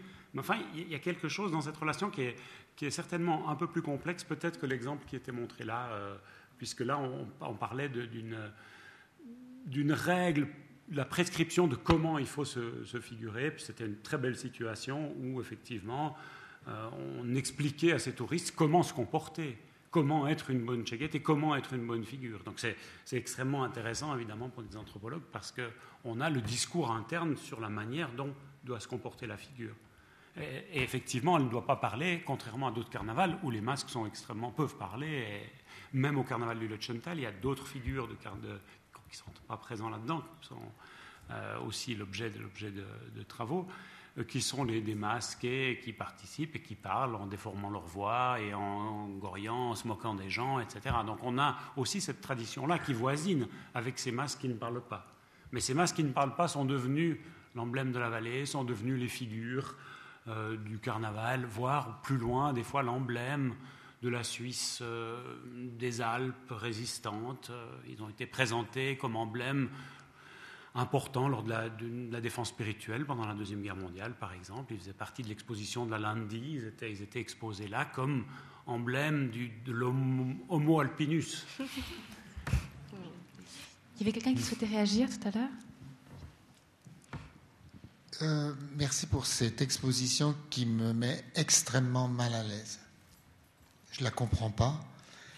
Et elle, elle résonne mal chez moi. J'ai été voir cette exposition en noir en blanc à la Fondation Pierre Arnaud à, à Lens. Et si cette image-là, on peut l'accepter, les autres ne passent pas. Je suis dans une... Alors, primairement, je suis euh, très gêné par cette, cette, sorte de soumission de ces hommes mis dans, un, dans une sorte de revue esthétique faite par une blanche, entre guillemets, je, je caricaturise, hein, qui vient voir ça et qui les fait beaux et qui les met dans, dans différentes situations. Je suis très mal à l'aise et ça me rappelle des films qu'on a vus à la Fondation Pierre Arnaud ou dans les expositions universelles de 1915, il y avait, on mettait des noirs euh, euh, en exposition, on faisait plonger pour aller euh, chercher la petite piécette.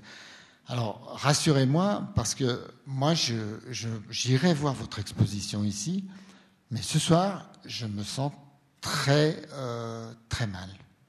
Il y, a une sensation que je ne peux pas enlever, où je me dis, mais je suis un, regardeur de, de, de, mise en scène de revues de papier glacé. Pour ça, j'aimerais vous dire, euh, moi j'ai cette double culture. Euh, du côté de ma mère, je suis animiste. Donc moi, j'écoute ça depuis que je suis petite. Euh, des rituels, j'en fais depuis que je suis née. Donc pour moi, c'est pas, pour moi, c'est pas du, je ne perçois pas du tout comme vous, et je me considère pas en tant que blanche. J'ai plusieurs identités, j'en ai pas qu'une, bien sûr. Donc pour moi, c'est pas un regard comme de l'homme blanc, totalement sur le noir. c'est aussi ça que j'en parle aussi dans mon, dans mon travail. J'explore les deux côtés, je suis à limite, je suis à la frontière. Mais je pense si quelqu'un peut-être avait fait ce travail un blanc, je pense qu'il y aurait eu beaucoup plus. Les gens ont discuté beaucoup plus de ça, mais c'est quand même ma culture. Donc euh, voilà, moi je fais, je des marabouts depuis que je suis née. Euh, je, je, vis avec ça. Pas... Pour vous, ça, ça, pour toi, ça, ça s'inscrit dans, dans, ah bah, dans tout, tout, ça. Ah, totalement. C'est complètement inscrit. Je reviens sur les masques balois. D'accord. Je reviens parce que pour moi, je trouve le Lutschental, il me dérange, il me dérange beaucoup parce que je crois qu'il y a quelque chose, comme vous dites, la tradition, la folklore, le tourisme, l'image de la Suisse qu'on a perpétué et il a juste changé un peu avec Hollywood, etc. Et puis avec le samedi et puis euh, le concours. Je, Namza, je vous considère pour aider éventuellement quand même euh, euh, mon prédécesseur tout à l'heure. Mm -hmm. au, au, carnaval de Bâle, mm -hmm. chaque année, on choisit soit qu'il y a des typologies de masques, comme le vakis, comme la vieille tante, etc. Il n'y a jamais autant de travestis qu'à Bâle. C'est la ville où il y a le plus de travestis au monde, parce qu'il y a beaucoup, beaucoup d'hommes qui jouent des femmes et des femmes qui jouent des hommes pendant les trois jours de carnaval. On se tutoie tous. Je veux dire, soit qu'on est une figurine de la Commedia dell'arte, toutes les figurines existent aussi au carnaval de Bâle, mais maintenant, tous ceux qui sont des masques, ce qu'on appelle Einzelmasques, ceux qui sont des masques uniques, ils sont en train de persifler, de chercher, de se défouler dans leur identité. Et moi, je vous dis franchement, je donne un seul exemple d'une année où j'étais à Bâle, moi-même masqué, et j'étais en train de lutter, lutter, façon de parler, s'il y avait des votations par rapport à l'avortement, et j'étais une faiseuse d'anges. J'ai changé de sexe. Et j'avais mes grandes aiguilles à tricoter dans mon chignon, etc. Et je me rappelle avoir fait ce masque pendant longtemps, longtemps, longtemps, longtemps. Et moi, la seule chose que je pourrais m'imaginer pour donner raison avec, j'appelle ça l'objet homme, je parle de l'homme maintenant, l'Africain, parce que vous parlez de Botswana, euh, Afrique du Sud, vous parlez de la Guinée, euh, je crois qu'il n'y a pas encore l'Amérique du Sud, il n'y a pas encore l'Asie, si on veut bien, mais on pourrait s'imaginer que vous faites vous-même ça avec vous. Que vous-même, vous êtes sujet et objet en même temps. Et à ce moment-là, il ne pourrait plus rien dire. il ne pourrait plus rien dire. Mais vous, vous, êtes sûr, vous arrivez à un certain endroit de pouvoir exorciser, si on veut bien, ou plutôt mettre en synthèse, en syncrétisation, j'ai entendu dire, c'est juste ça, en synchronisation, les deux cultures. Culturel. Madame prolongement peut-être des deux dernières interventions, euh, moi je vois bien tout ce travail euh, extrêmement approfondi, même si depuis votre enfance vous êtes euh, habitué à un certain nombre de rituels. Quand vous parliez de votre travail en Guinée, vous disiez qu'il y avait quatre mois de travail et que vous avez exploré toute une série d'initiations ou de rituels. Mais et, donc, ces figurines sont un travail. Euh, euh, c'est pas simplement un désir d'avoir des belles images. Effectivement, on le comprend bien. Mais moi, il y a quand même une chose qui me trouble. C'est au fond, euh, vous avez aussi beaucoup insisté en disant que c'était des images animées, que c'est des personnes vivantes. Et moi, j'aimerais bien savoir quel dialogue vous avez eu avec ces personnes qui représentent, qui sont les figurines, est-ce qu'elles se sont prêtées facilement? Est-ce qu'elles ont compris? Est-ce qu'elles ont adhéré? Enfin, il y a peut-être aussi, enfin, quelle était la relation entre vous? Et, il y a peut-être aussi des rapports de pouvoir qui peuvent être chez la figurine ou chez vous, mais ça, c'est une chose qui me trouble dans votre travail. Euh, je voudrais vous entendre sur ce point-là. Bah D'abord, c'est euh, déjà les trouver, après discuter. Il y a un dialogue, on entame un dialogue. C'est un long comme un processus, on discute beaucoup. Euh, je fais des dessins, donc ce qui aide aussi énormément. On parle aussi de notre religion. donc, euh, j'ai pratiquement toutes les personnes, les premières. Euh, j'ai jamais cherché longtemps, hein. donc c'est-à-dire je trouve ma bonne personne, je lui demande, on discute, on entame une bonne discussion et aucune m'a refusé. Hein. Peut-être ouais une, c'est tout. Hein. Mais sinon, tout le monde l'a bien vu, aussi certains aussi, certaines fois aussi les parents. Euh, bien sûr, euh, les personnes mineures, il fallait euh, quand même demander leur accord. Mais c'est bien passé et c'est toujours été une bonne expérience. À part, juste en Guinée, certaines personnes de l'extérieur qui ont mal perçu ça. Mais sinon, tous mes modèles ont eu du plaisir. Et c'est la même chose après aussi dans le reste de l'Afrique du Sud. Ils ont été très excités. Par exemple, comme les Khoisan, c'est euh, euh, l'une des ethnies euh, les plus photographiées au monde, on peut dire. Et tout le temps, il y a des gens qui ont fait beaucoup de documentaires, qui les ont filmés, et tout le temps, c'est avec leurs habits traditionnels, et ils sont vraiment un peu, un peu saoulés, si on peut dire. Donc là, euh, sont dit ah mais voilà de commencer euh, faire quelque chose de nouveau qu'on connaît absolument pas. J'aurais de montrer mon travail que j'ai pu faire euh, en Guinée. Ils ont adoré directement. Ils ont dit oui quoi. Après il y a aussi un échange. voilà les, photos je, je, le renvoie et voilà bien sûr c'est pas je fais des images et bye pas du tout. Hein. Après aussi avec les Khoisan, voilà ils ont participé à mon projet. C'est des gens qui sont qui vivent vraiment avec rien. Euh, donc, euh, bah, du coup, pour participer à mon projet, ben, deux jours après, je suis arrivée avec euh, six sacs remplis de nourriture, avec 15 kilos de patates, avec du tabac, des, feuilles à rouler, parce que sinon ils se roulent leurs clopes, leurs cigarettes avec du papier journal. donc voilà, c'est de vivre une expérience avec eux. Je, ne vais pas seulement à des endroits et en deux jours mon, projet il est fait. Non, en Guinée j'ai fait deux mois, en Afrique du Sud j'ai fait six mois. Et j'ai travaillé à l'Afrique du Sud à Mondialé euh, pendant une année, une année et demie. Voilà. par rapport à ce, retour, peut-être, je ne sais pas si Grégoire ou Suzanne, par rapport aux images hein, aussi, le fait de, prendre des images et puis de ce, que, ce que tu viens de raconter, même ça, de ce qu'on donne aussi, dans l'autre sens. Hein. Grégoire, est-ce que tu souhaites euh, dire quelque chose? Suzanne mais c'est assez courant en anthropologie et visuelle dans le travail. Donc c'est vrai que sur notre terrain, le, comme c'est un monde effectivement où beaucoup d'images sont prises par des photographes euh, depuis très très longtemps, euh, et par la télévision, et par euh, et qu'en fait la plupart du temps les sculptures, les sculpteurs ou les gens interviewés ne recevaient pas forcément les émissions. Les, voilà, les, bien sûr les les équipes de TV passent, elles disent oui, oui, on vous enverra l'émission, mais en fait, c'est souvent rare parce qu'elles passent un sujet après, le jour d'après, et puis elles oublient, et puis voilà. Donc là, on s'était dit dès le début, on va, on va effectivement entrer dans une démarche où on donnera tous les, tous les interviews, tous les rushs, tout ce qu'on filme chez quelqu'un sera donné à la personne en question. Ça a été en fait un mode négociation, une discussion qui était très important pour nous, qui se fait souvent en anthropologie visuelle, donc c'est assez, plutôt assez, assez classique, assez normal. Pas forcément de donner tous les rushs, mais en tout cas de montrer les images et de discuter pour l'approbation et de montrer les choses. Il y, a eu, des scènes assez étonnantes, effectivement, où avant de diffuser sur Internet les, films, on a organisé une séance de visionnement avec les gens qui étaient concernés. Ils sont, à peu près tous venus. Et puis effectivement, c'était la première fois tout à coup qu'étaient mises en scène par le montage des points de vue extrêmement différents sur l'acte de création, sur l'acte de sculpter lui-même.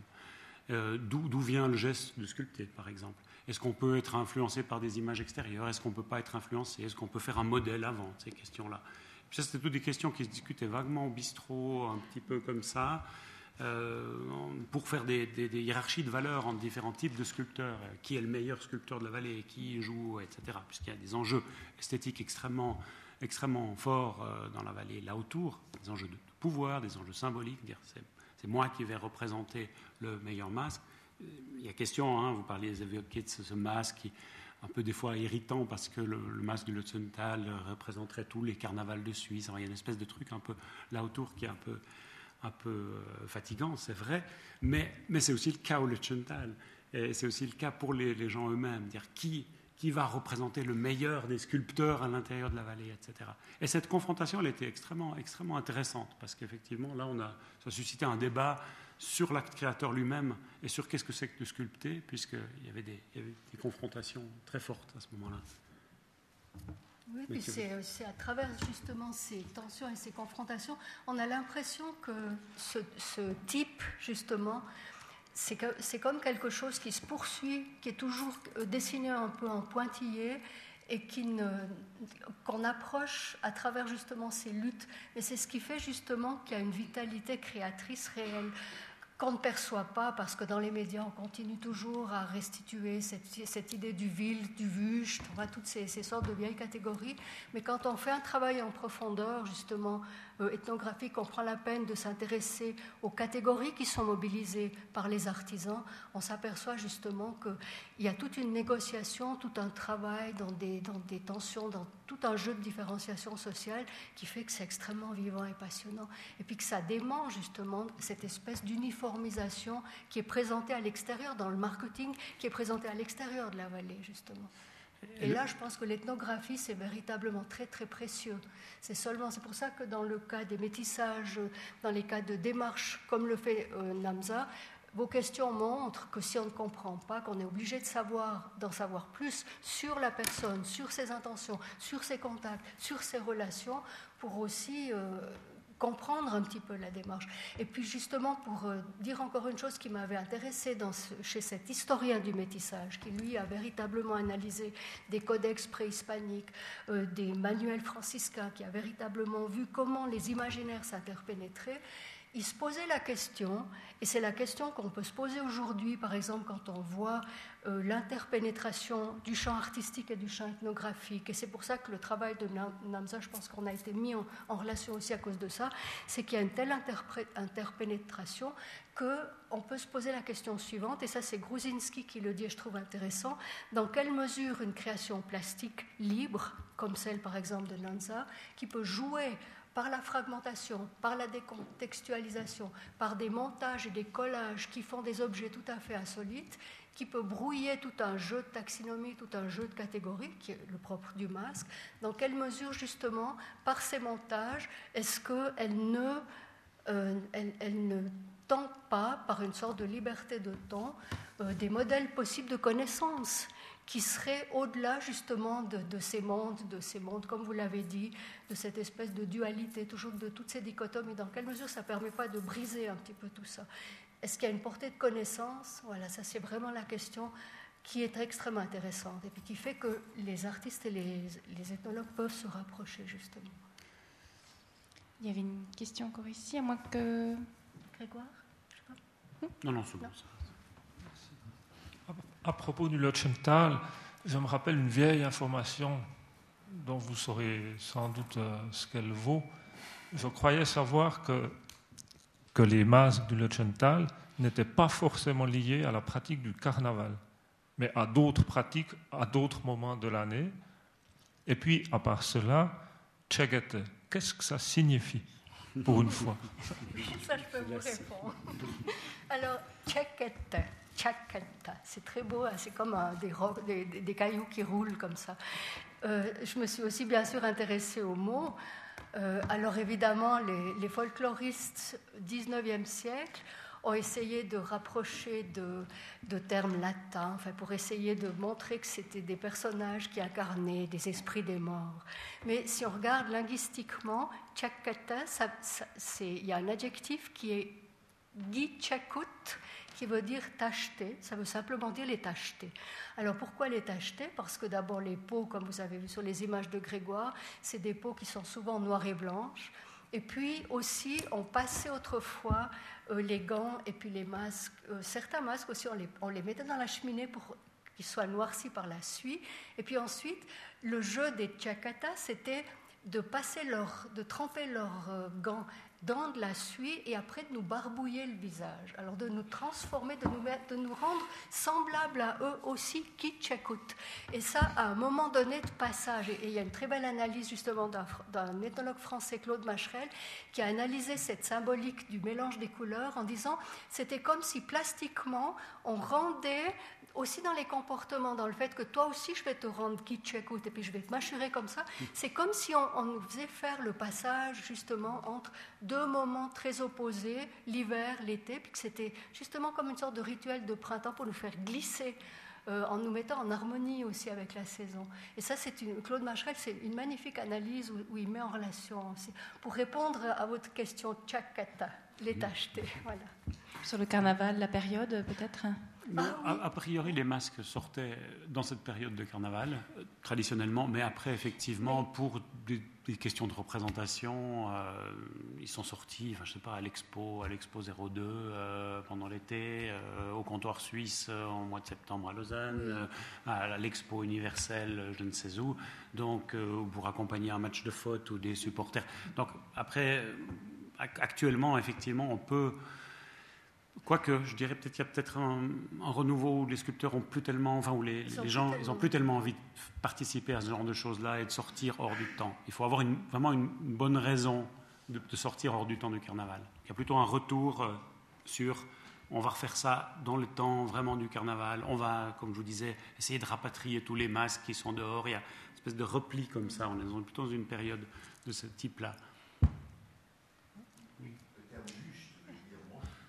Oui, oui, effrayant. oui, oui. Effrayant. Wüst, oui, oui. Oui. Je wüst, bist du besser. Peut-être une dernière question à, à Namsa. Tout d'un coup, quand on parlait justement de, quand monsieur évoquait le fait euh, que tu, tu pratiques sur toi-même peut-être un, un- un masque, une mise en scène, euh, plutôt que ça, moi j'aurais envie de poser la question du, du renversement. Euh, alors c'est vrai que hum, peut-être une chose que j'ai pas dit de, ta- de ton parcours biographique, c'est que tu as euh, toujours grandi effectivement dans ces rituels, mais en habitant plutôt en Suisse. Tu parlais enfant euh, la langue de la Haute-Guinée, tu l'as perdue, donc on sent cette envie aussi de retourner peut-être vers l'Afrique, retrouver quelque chose. Mais en même temps, est-ce que tu t'es déjà posé la question de, de renverser les choses, d'aller explorer euh, du coup, de prendre, alors pour revenir à Jacques, de prendre peut-être des blancs, et puis de, travailler plutôt, euh, je dirais, dans les pays occidentaux ou du Nord, et d'aller chercher les rituels. On en a, ils sont différents, c'est peut-être moins riche, enfin, c'est peut-être moins intéressant aussi, hein, je veux dire. Mais est-ce que tu as eu envie à un moment donné de, renverser la vapeur euh, et de travailler plutôt euh, sur les, objets du rituel euh, d'ici, que ce soit religieux, que ce soit, etc., etc. Ce que j'ai eu fait en rentrant de mon voyage en Guinée, c'est que directement en rentrant, en fait, j'ai essayé de travailler sur euh, des codes et des symboles que je pouvais trouver à partir de mes origines, donc du Val de Travers, de Butte, la côte aux Fées, le bas, et de les africaniser. Voilà, ça c'est un travail que, que j'ai eu fait. Qu'est-ce que ça donne? Il n'est pas abouti. Mais ça, je l'ai eu fait. Euh, et à partir euh, de toutes de- à partir de légendes qu'il existe, euh, d'où je viens. Voilà, ça c'est un travail, mais que je n'ai jamais abouti.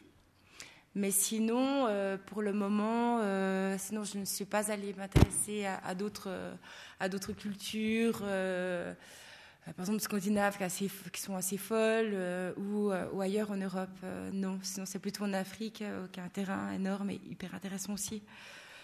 Euh, et, moi, et moi, ce qui m'intéresse aussi beaucoup, juste en Afrique, c'est qu'on continue à pratiquer. Quoi. Et en, en Europe, on le fait pratiquement plus. Si ce sont pour des vrais rituels, euh, ça va être euh, euh, pour des célébrations. Il y, a encore- il y a très peu de druides encore. Il y en a, oui, quelques-uns en Bretagne. Ouais, c'est la vitalité, en mais voilà, fait, mais sinon, ça n'existe plus. Vraiment, on peut dire, je pense, à comparer en Afrique. De Richesse aussi quand même qui que- et, euh, qui existe euh, actuellement, et que beaucoup de personnes vont consulter euh, des marabouts, des sorciers, avant d'aller, par exemple, euh, voir des médecins. donc. Je serais pas- ne serais pas aussi catégorique Non, non, mais sur voilà, les pratiques, parce que si oui. tu regardes n'importe quel journal, notamment euh, sur les guérisseurs, tu Oui, regardes le a succès beaucoup, du oui, livre, de, du succès Ça, des livres vrai, autour vrai. des guérisseurs, autour du secret. Il y a énormément de gens qui, Oui, qui ça, c'est pratiquent ça, là. ouais. Il y a énormément de rituels. La Suisse est une terre de Mm. carnaval absolument euh, foisonnante. Donc Mm. peut-être qu'effectivement, c'est vrai. peut-être que toi, tu es moins intéressé à, ces pratiques-là, mais effectivement, on est. on- ça c'est vrai, c'est vrai, mais. Mais bon, après, voilà. c'est- Ouais. Mais c'est une question que je me suis posée. Voilà, tiens, est-ce ouais, ouais, ouais, qu'on pourrait imaginer, puisque tu es sur les deux cultures, de Ouais. renverser le, Voilà. le mouvement? Voilà, je vous propose qu'on qu'on s'arrête là. En tout cas, je vous remercie parce que c'était extrêmement riche et, la navigation était vraiment très intéressante parce que on a pu sentir vraiment hein, certaines thématiques, euh, l'authentique, le rituel, l'appropriation. Je pense qu'on va repartir avec tous ces mots-là, euh, de voir comment on mélange, comment, comment ce- voilà, ce, mythe aussi de, la pureté hein, des cultures euh, euh, qui, se, voilà, qui, se, bah, qui, en fait, sont constamment toujours le résultat de, de mélange, quoi qu'il en soit. Et je crois que c'est très utile aussi par rapport aux, aux utilisations, aux détournements politiques qui peuvent être faits de ces puretés culturelles. Voilà.